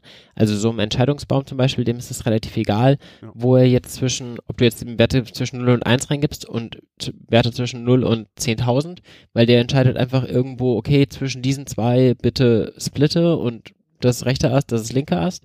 Aber bei so einer linearen Regression zum Beispiel, da ist es halt von Bedeutung, wenn deine Achsen alle ganz unterschiedlich sind. Das Wichtige ist eigentlich nur, dass sie halbwegs miteinander vergleichbar sind. Ähm, ich könnte sie auch alle von 0 bis 100 skalieren oder so, aber die Konvention ist halt einfach, man macht das halt einfach alles zwischen 0 und 1 oder minus 1 und 1, je nachdem, was man da vielleicht bezwecken möchte. Und damit macht man in der Regel nichts falsch. Ja. Also kann man sich ganz einfach vorstellen, bei einem linearen Modell. Ein lineares Modell bedeutet, dass du im Grunde Vektor hast, der genau die gleiche äh, äh Dimension hat, wie du Spalten hast, sozusagen. Und die Klassifikation ist einfach nur das Skalarprodukt aus einem neuen Feature-Vektor und diesem Modell.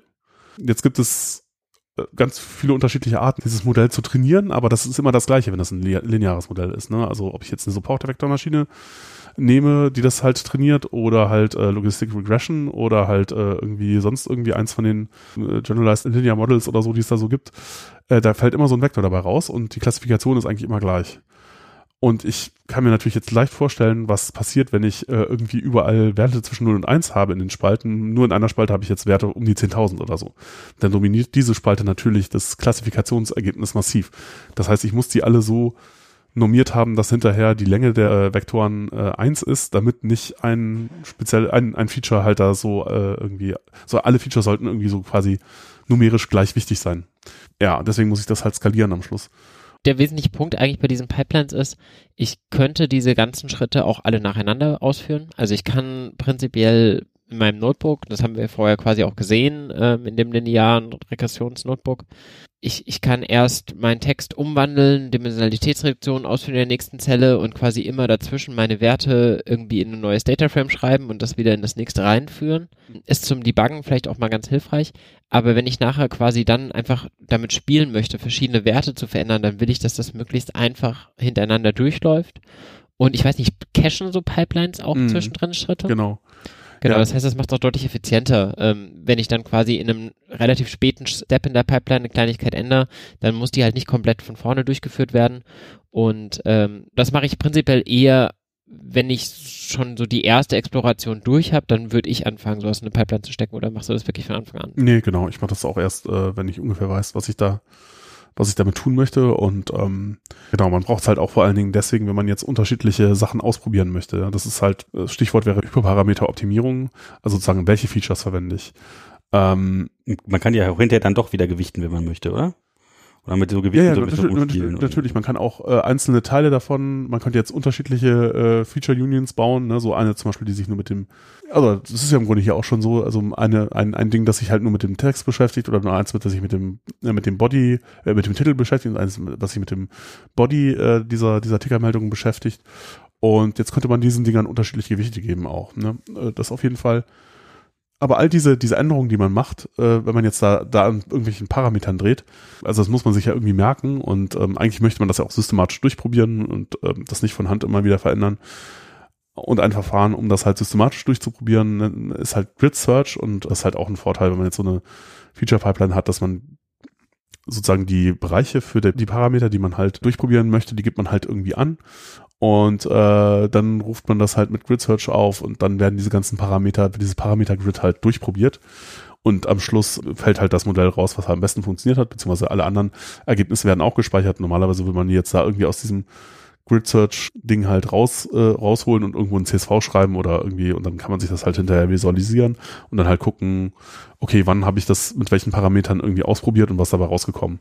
Ich finde, Und äh, genau, man muss, also ich würde da die Hyperparameter-Tuning nochmal kurz ein bisschen aufgreifen. Mhm. Ähm, jeder dieser Algorithmen, die wir jetzt erwähnt haben, die haben jede Menge Parameter, die man da mitgeben kann. Eine ganz einfache lineare Regression ist vielleicht noch relativ beschränkt, aber ähm, sobald wir die jetzt zum Beispiel äh, regularisieren, das heißt irgendwie verhindern, dass die irgendwie zu stark sich den Daten anpasst, bekommt die Hyperparameter oder noch einfacher finde ich sich vorzustellen bei so einem Entscheidungsbaum, der hat halt eine gewisse Tiefe, der kann irgendwie auf 100 Leveln verschachtelt sein oder nur auf zwei und der kann auch zum Beispiel beschränkt werden in der Anzahl der letztendlichen Blätter, also wie viele mögliche Output-Ergebnisse kommen dahin oder wie viele Samples müssen in jede dieser Blätter letztendlich fallen. Das sind zum Beispiel schon drei verschiedene Parameter, die man da so mitgeben kann und die können die Art, Modell, wie gut dieses Modell performt, extrem beeinflussen. Das ist wirklich sehr, sehr entscheidend und deswegen ist es wichtig, die einfach nach und nach durchzuprobieren. Und man sagt jetzt, wir haben doch irgendwie selbstlernende Algorithmen. Warum muss ich denn da jetzt noch Parameter tun? Aber ich, es sind halt zwei verschiedene Arten von Parametern. Die einen sind quasi die internen, die berechnet werden innerhalb des Algorithmuses. Die lernt er aus den Daten. Und das andere sind quasi so die Konfigurationsobjekte, wie die Berechnung von diesen anderen Parametern zustande kommt. Und die muss ich ihm halt eben mitgeben oder ich versuche sie halt einfach alle, probiere sie halt einfach alle durch und das ist, was ich mehr oder weniger bei so einem Hyperparameter-Search mache. Ich überlege mir irgendeine Strategie, dass er einfach möglichst viele von denen durchprobiert. Da gibt es auch Algorithmen, die versuchen quasi selbstständig so ein bisschen zu wählen, an welcher Schraube drehe ich als nächstes, um halt dann den Algorithmus an der Stelle optimal zu tunen. Und das ist halt ein ganz entscheidender Prozess innerhalb von so einem Data Science Projekt. Ja, man möchte es auch deshalb schon formalisieren, damit man die äh, Ergebnisse kommuniziert bekommt, weil wenn ich jetzt im Notebook irgendwie Parameter ändere und das durchprobiere, dann weiß ich das vielleicht noch, obwohl meistens vergisst man das ja auch relativ schnell wieder, was man alles probiert hat. Dann weiß man vielleicht noch so, ach, vor zwei Wochen hatte ich da irgendwas gemacht, das war ziemlich gut. Oh, was war das nochmal? Hm. Man möchte das ja auch, wenn da mehrere Leute dran arbeiten, denen das ja auch irgendwie kommunizieren und äh, das ist natürlich dann schon gut, wenn man das systematisch gemacht hat, weil dann fallen da eben solche CSVs einfach schon bei raus und man kann halt auch gucken, was andere Leute schon probiert haben und muss das dann auch nicht nochmal selber machen. Genau, und diese Ja. Hyperparameter Search gibt einem halt am Ende auch so eine Operation irgendwie Best Parameter oder Best Fit oder sowas. Und dann ähm, gibt er einem halt einfach das Beste von allen, die er ausprobiert hat, wieder. Ja. Ähm, aber ansonsten, wenn, wenn du quasi auch so tracken möchtest, was hat gut funktioniert und auch Mhm. Features rein ingenieren möchtest, du schreibst es dann einfach in CSVs weg oder wie machst du das? Ja, meistens tatsächlich, ja. Okay, weil- weil das finde ich immer noch ein bisschen überraschend, dass da Scikit-Learn an der Stelle irgendwie nichts von sich aus bietet. Also ich habe mir jetzt gerade auch diverse Tools angeschaut. Ähm, ich finde da jetzt ML-Flow von, von Databricks ganz cool, die ja auch Mhm. quasi Spark ähm, gebaut haben. Die haben da ein Tool für gebaut. Es gibt da auch irgendwie Sacred und DVC, die ich mir alle mal angeschaut habe. Aber irgendwie finde ich es merkwürdig. Jeder kommt in diese Bredouille, dass er jetzt quasi ein bisschen damit rumspielt und seine ganzen Ergebnisse alle nach und nach tracken möchte. Und jeder schreibt sich die irgendwie so ein bisschen auf seine eigene Art weg. Aber Ja. Ja, der Standard-Support irgendwie von irgendwelchen Bibliotheken ist da, finde ich, noch ein bisschen jung und schwach. Also Ja, ja. Wie fandest du DVC? Das wollte ich mir demnächst mal irgendwie angucken. Äh, DVC ist halt nicht Python, Pythonic, ja. Ah, okay. Also Ja. ähm, das basiert halt komplett auf Kommandozahlen aufrufen und Shell-Skripten. Ich habe äh, letztendlich quasi so die Abwägung, würde ich sagen, wenn du schnell Sachen ausprobieren willst und, und mehr so im, im, im, in der Exploration bist, dann guck dir lieber ML-Flow an. Das finde ich dafür Mhm. deutlich angenehmer. Wenn du sehr viel Wert auf Reproduzierbarkeit deiner Experimente legst und vielleicht auch große Experimente machst und dafür bereit bist, mehr Zeit zu investieren ähm, und mehr so ein höheres Maturity-Level vom Prinzip her hast und auch Mhm. im Team arbeitest, dann ist DVC meiner Meinung nach die bessere Wahl. Also ich habe Kollegen, die benutzen das eine, das andere. mhm. Ähm, das hängt ein bisschen mehr von deinem Projekt ab, aber gerade für die Exploration finde ich DVC einfach ähm, zu viel Boilerplate-Code. Oh, ja, interessant. Ich verlinke dazu mal meinen Artikel, den ich auch gerade noch geschrieben habe, genau darüber. Mhm. Jetzt könnte man natürlich alle möglichen verschiedenen Algorithmen draufwerfen und so, aber ich würde sagen, das Ja. überlassen wir mal den Hörern. Da könnte man jetzt auch ewig Zeit draufwerfen. Mhm. Haben wir irgendwas Wesentliches vergessen? Ich überlege gerade. Also den grundsätzlichen Prozess, dieses Datenbeispiel da von Reuters mal kurz so zu skizzieren, haben wir schon durch, oder? Also es funktioniert auf jeden Fall. Wir haben jetzt äh, tatsächlich gelernt, äh, wie man so eine neue Nachricht dann mit so einem Label versieht, dass dann äh, die Klasse so, was ist das für eine Kategorie, rausfällt unten, oder? Genau. Also wir haben jetzt ein Modell da liegen, was auf den Testdaten Prognosen rechnen könnte und wenn jetzt ein neuer vergleichbarer Textartikel reinkommt, der dieselben Spalten hat, egal wo der herkommt, dann können wir den auch reinwerfen und dann wird er einen der Tags voraussagen, die wir jetzt quasi ähm, da drin hatten. Da können jetzt kein originär neuer Arti- Mhm, ähm, Tag mhm. natürlich rausfallen oder so. Aber das haben wir und können auch bewerten, wie gut wir daran sind. Ja. Ja, ja. Ja, also haben wir quasi unser erstes Projekt erfolgreich abgeschlossen. Und wenn wir das jetzt auf dem Server implementiert haben, dann läuft das so auch. Ja, wir könnten, wir könnten eben jetzt so ein Modell hinter so einer äh, API irgendwie äh, deployen und ähm, dann äh, schicken wir da einen Artikel dahin und bekommen dann halt zurück, äh, in welchen Dingern das liegt. Und dann muss man sich dann natürlich noch überlegen, okay, gibt man halt zurück, mit welcher Wahrscheinlichkeit das in welchen, oder einfach nur eine Liste der Kategorien, in denen es liegt. Wann, Super wann sagt man eigentlich, äh, es liegt drin oder nicht? Und das ist, äh, da, da muss man natürlich noch eine Menge äh, Entscheidungen treffen. Das hängt halt dann, dann auch davon ab, wie das Problem aussieht. Ne? Es ist wichtig, möglichst alle äh, in die Kategorien, in denen ein Artikel liegen könnte, mitzuliefern oder ist es besonders wichtig, möglichst keine Fehler zu machen? Und das hängt dann halt davon ab, welche Art von Problem man gerade hat. Und ähm, Wie groß ist das Modell auf dem Server? Äh, die hier sind relativ klein, wenige Mega Megabyte, denke ich, sind die groß. Also das ist also ähm, hängt, Hängt vor allem auch viel von der Art des Modells ab, was du jetzt benutzt. Also so ein Entscheidungsbaum zum Beispiel ist relativ klein. Wenn du jetzt halt komplexere Algorithmen nimmst, wie zum Beispiel einem Random Forest, was quasi ja einfach ganz, ganz viele Entscheidungsbäume sind, oder einem Boosting Tree, was quasi verschachtelte Entscheidungsbäume sind, dann hast du natürlich ein Vielfaches dessen. Genau. Dann kommst du auf mehrere Megabyte. Ähm, ein einzelner Entscheidungsbaum ist wahrscheinlich sogar im Kilobyte-Bereich. Ja. Je nachdem, wie Also- tief du den halt eben machst. Ne? Und hängt halt auch davon ab, wie deine Trainingsdaten und dann, also bei den linearen Modellen, die sind halt einfach genauso groß wie äh, deine Feature-Matrix, also sozusagen äh, haben genauso viele Dimensionen wie deine Feature-Matrix. Und dann kannst du es ja einfach ausrechnen, äh, irgendwie, wenn du pro Gewicht irgendwie vier Byte brauchst für einen Float, äh, äh, Single Precision Float, dann ist das halt äh, bei denen, bei dem ist es 25.000 wahrscheinlich mal, also 4 mal 25.000, also 100, äh, 100 Kilobyte, ja, ist ja nix. Aber wenn du jetzt zum Beispiel viele Trainingsdaten hast und du hast halt, also das ist ja auch noch so eine Geschichte, es gab äh, in dem ähm, Explorationsnotebook auch so, ein- so ein äh, quasi manuellen Entscheidungsbaum äh, dafür, äh, welches Modell man denn jetzt für welches äh, Klassifikationsproblem nehmen könnte. Und da gibt's halt auch so irgendwie zum Beispiel äh, so rekurrente neuronale Netze, die man nehmen kann und die können halt unter Umständen sehr, sehr viel mehr Parameter haben. Also das kann sein, also wenn das Ding halt macht natürlich nur Sinn, wenn man viel, viel mehr Trainingsdaten hat, aber wenn man jetzt irgendwie ein Modell hat mit 50 Millionen Parametern, dann muss man die halt irgendwie speichern. Das ist halt dann das Modell und dann wird das halt auch sehr, sehr groß unter Umständen. Ja, aber selbst das ist ja für Server heute alles nicht mehr so. Es wird dann interessant noch, wenn man das nicht irgendwie auf einem Server deployen möchte, sondern was heute oft gemacht wird, auch äh, auf äh, Telefonen. Mhm, mhm. Und da muss man dann halt vielleicht noch mal ein bisschen gucken, was die Größe angeht, aber ja. Das Schöne ist ja vor allem eben eine Prognose jetzt mit so einem Modell zu berechnen, ist überhaupt nicht mehr kompliziert. Also aufwendig ist es natürlich, Modelle zu trainieren, wobei das mit den Modellen, die wir jetzt hier haben, alles relativ schnell geht und man es einfach auf einem lokalen Rechner mal durchspielen kann. Ähm, bei, bei einem neuronalen Netzwerk wäre das bei dem Training was anderes, aber die Prognose ist ja nachher dann trotzdem super einfach, weil dann ähm, gehe ich halt einfach nur einmal quasi den Entscheidungsbaum lang oder la, laufe einmal mein neuronales Netzwerk von vorne nach hinten durch und fertig. Und ähm, genau, Ja, das kann dann wenn halt auch aber den Weg kenne, dann kann ich natürlich äh, relativ schnell sagen, wo ich hin soll, ja. Genau, es kann auf schwache Hardware laufen. Ja, cool. Jo. Dann habe ich tatsächlich heute wieder ganz viel über Machine Learning gelernt. Ich hoffe, ihr habt auch noch irgendwas mitgenommen.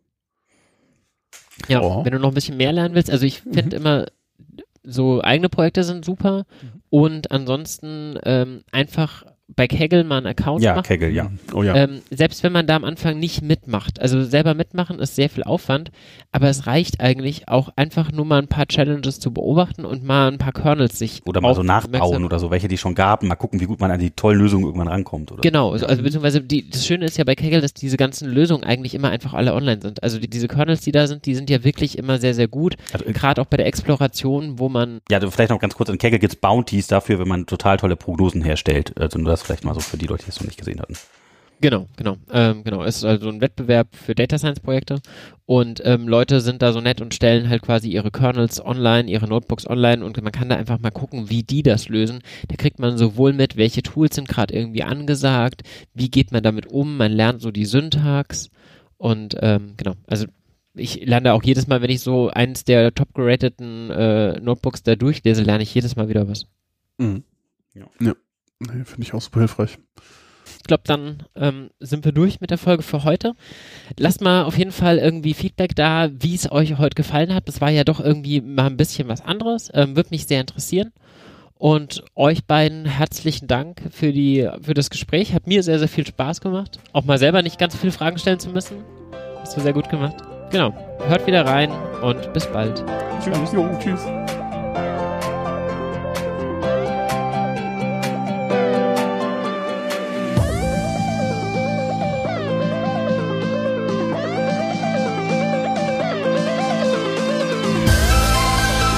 Das war der Innotech Cast. Vielen Dank fürs Zuhören und bis zum nächsten Mal.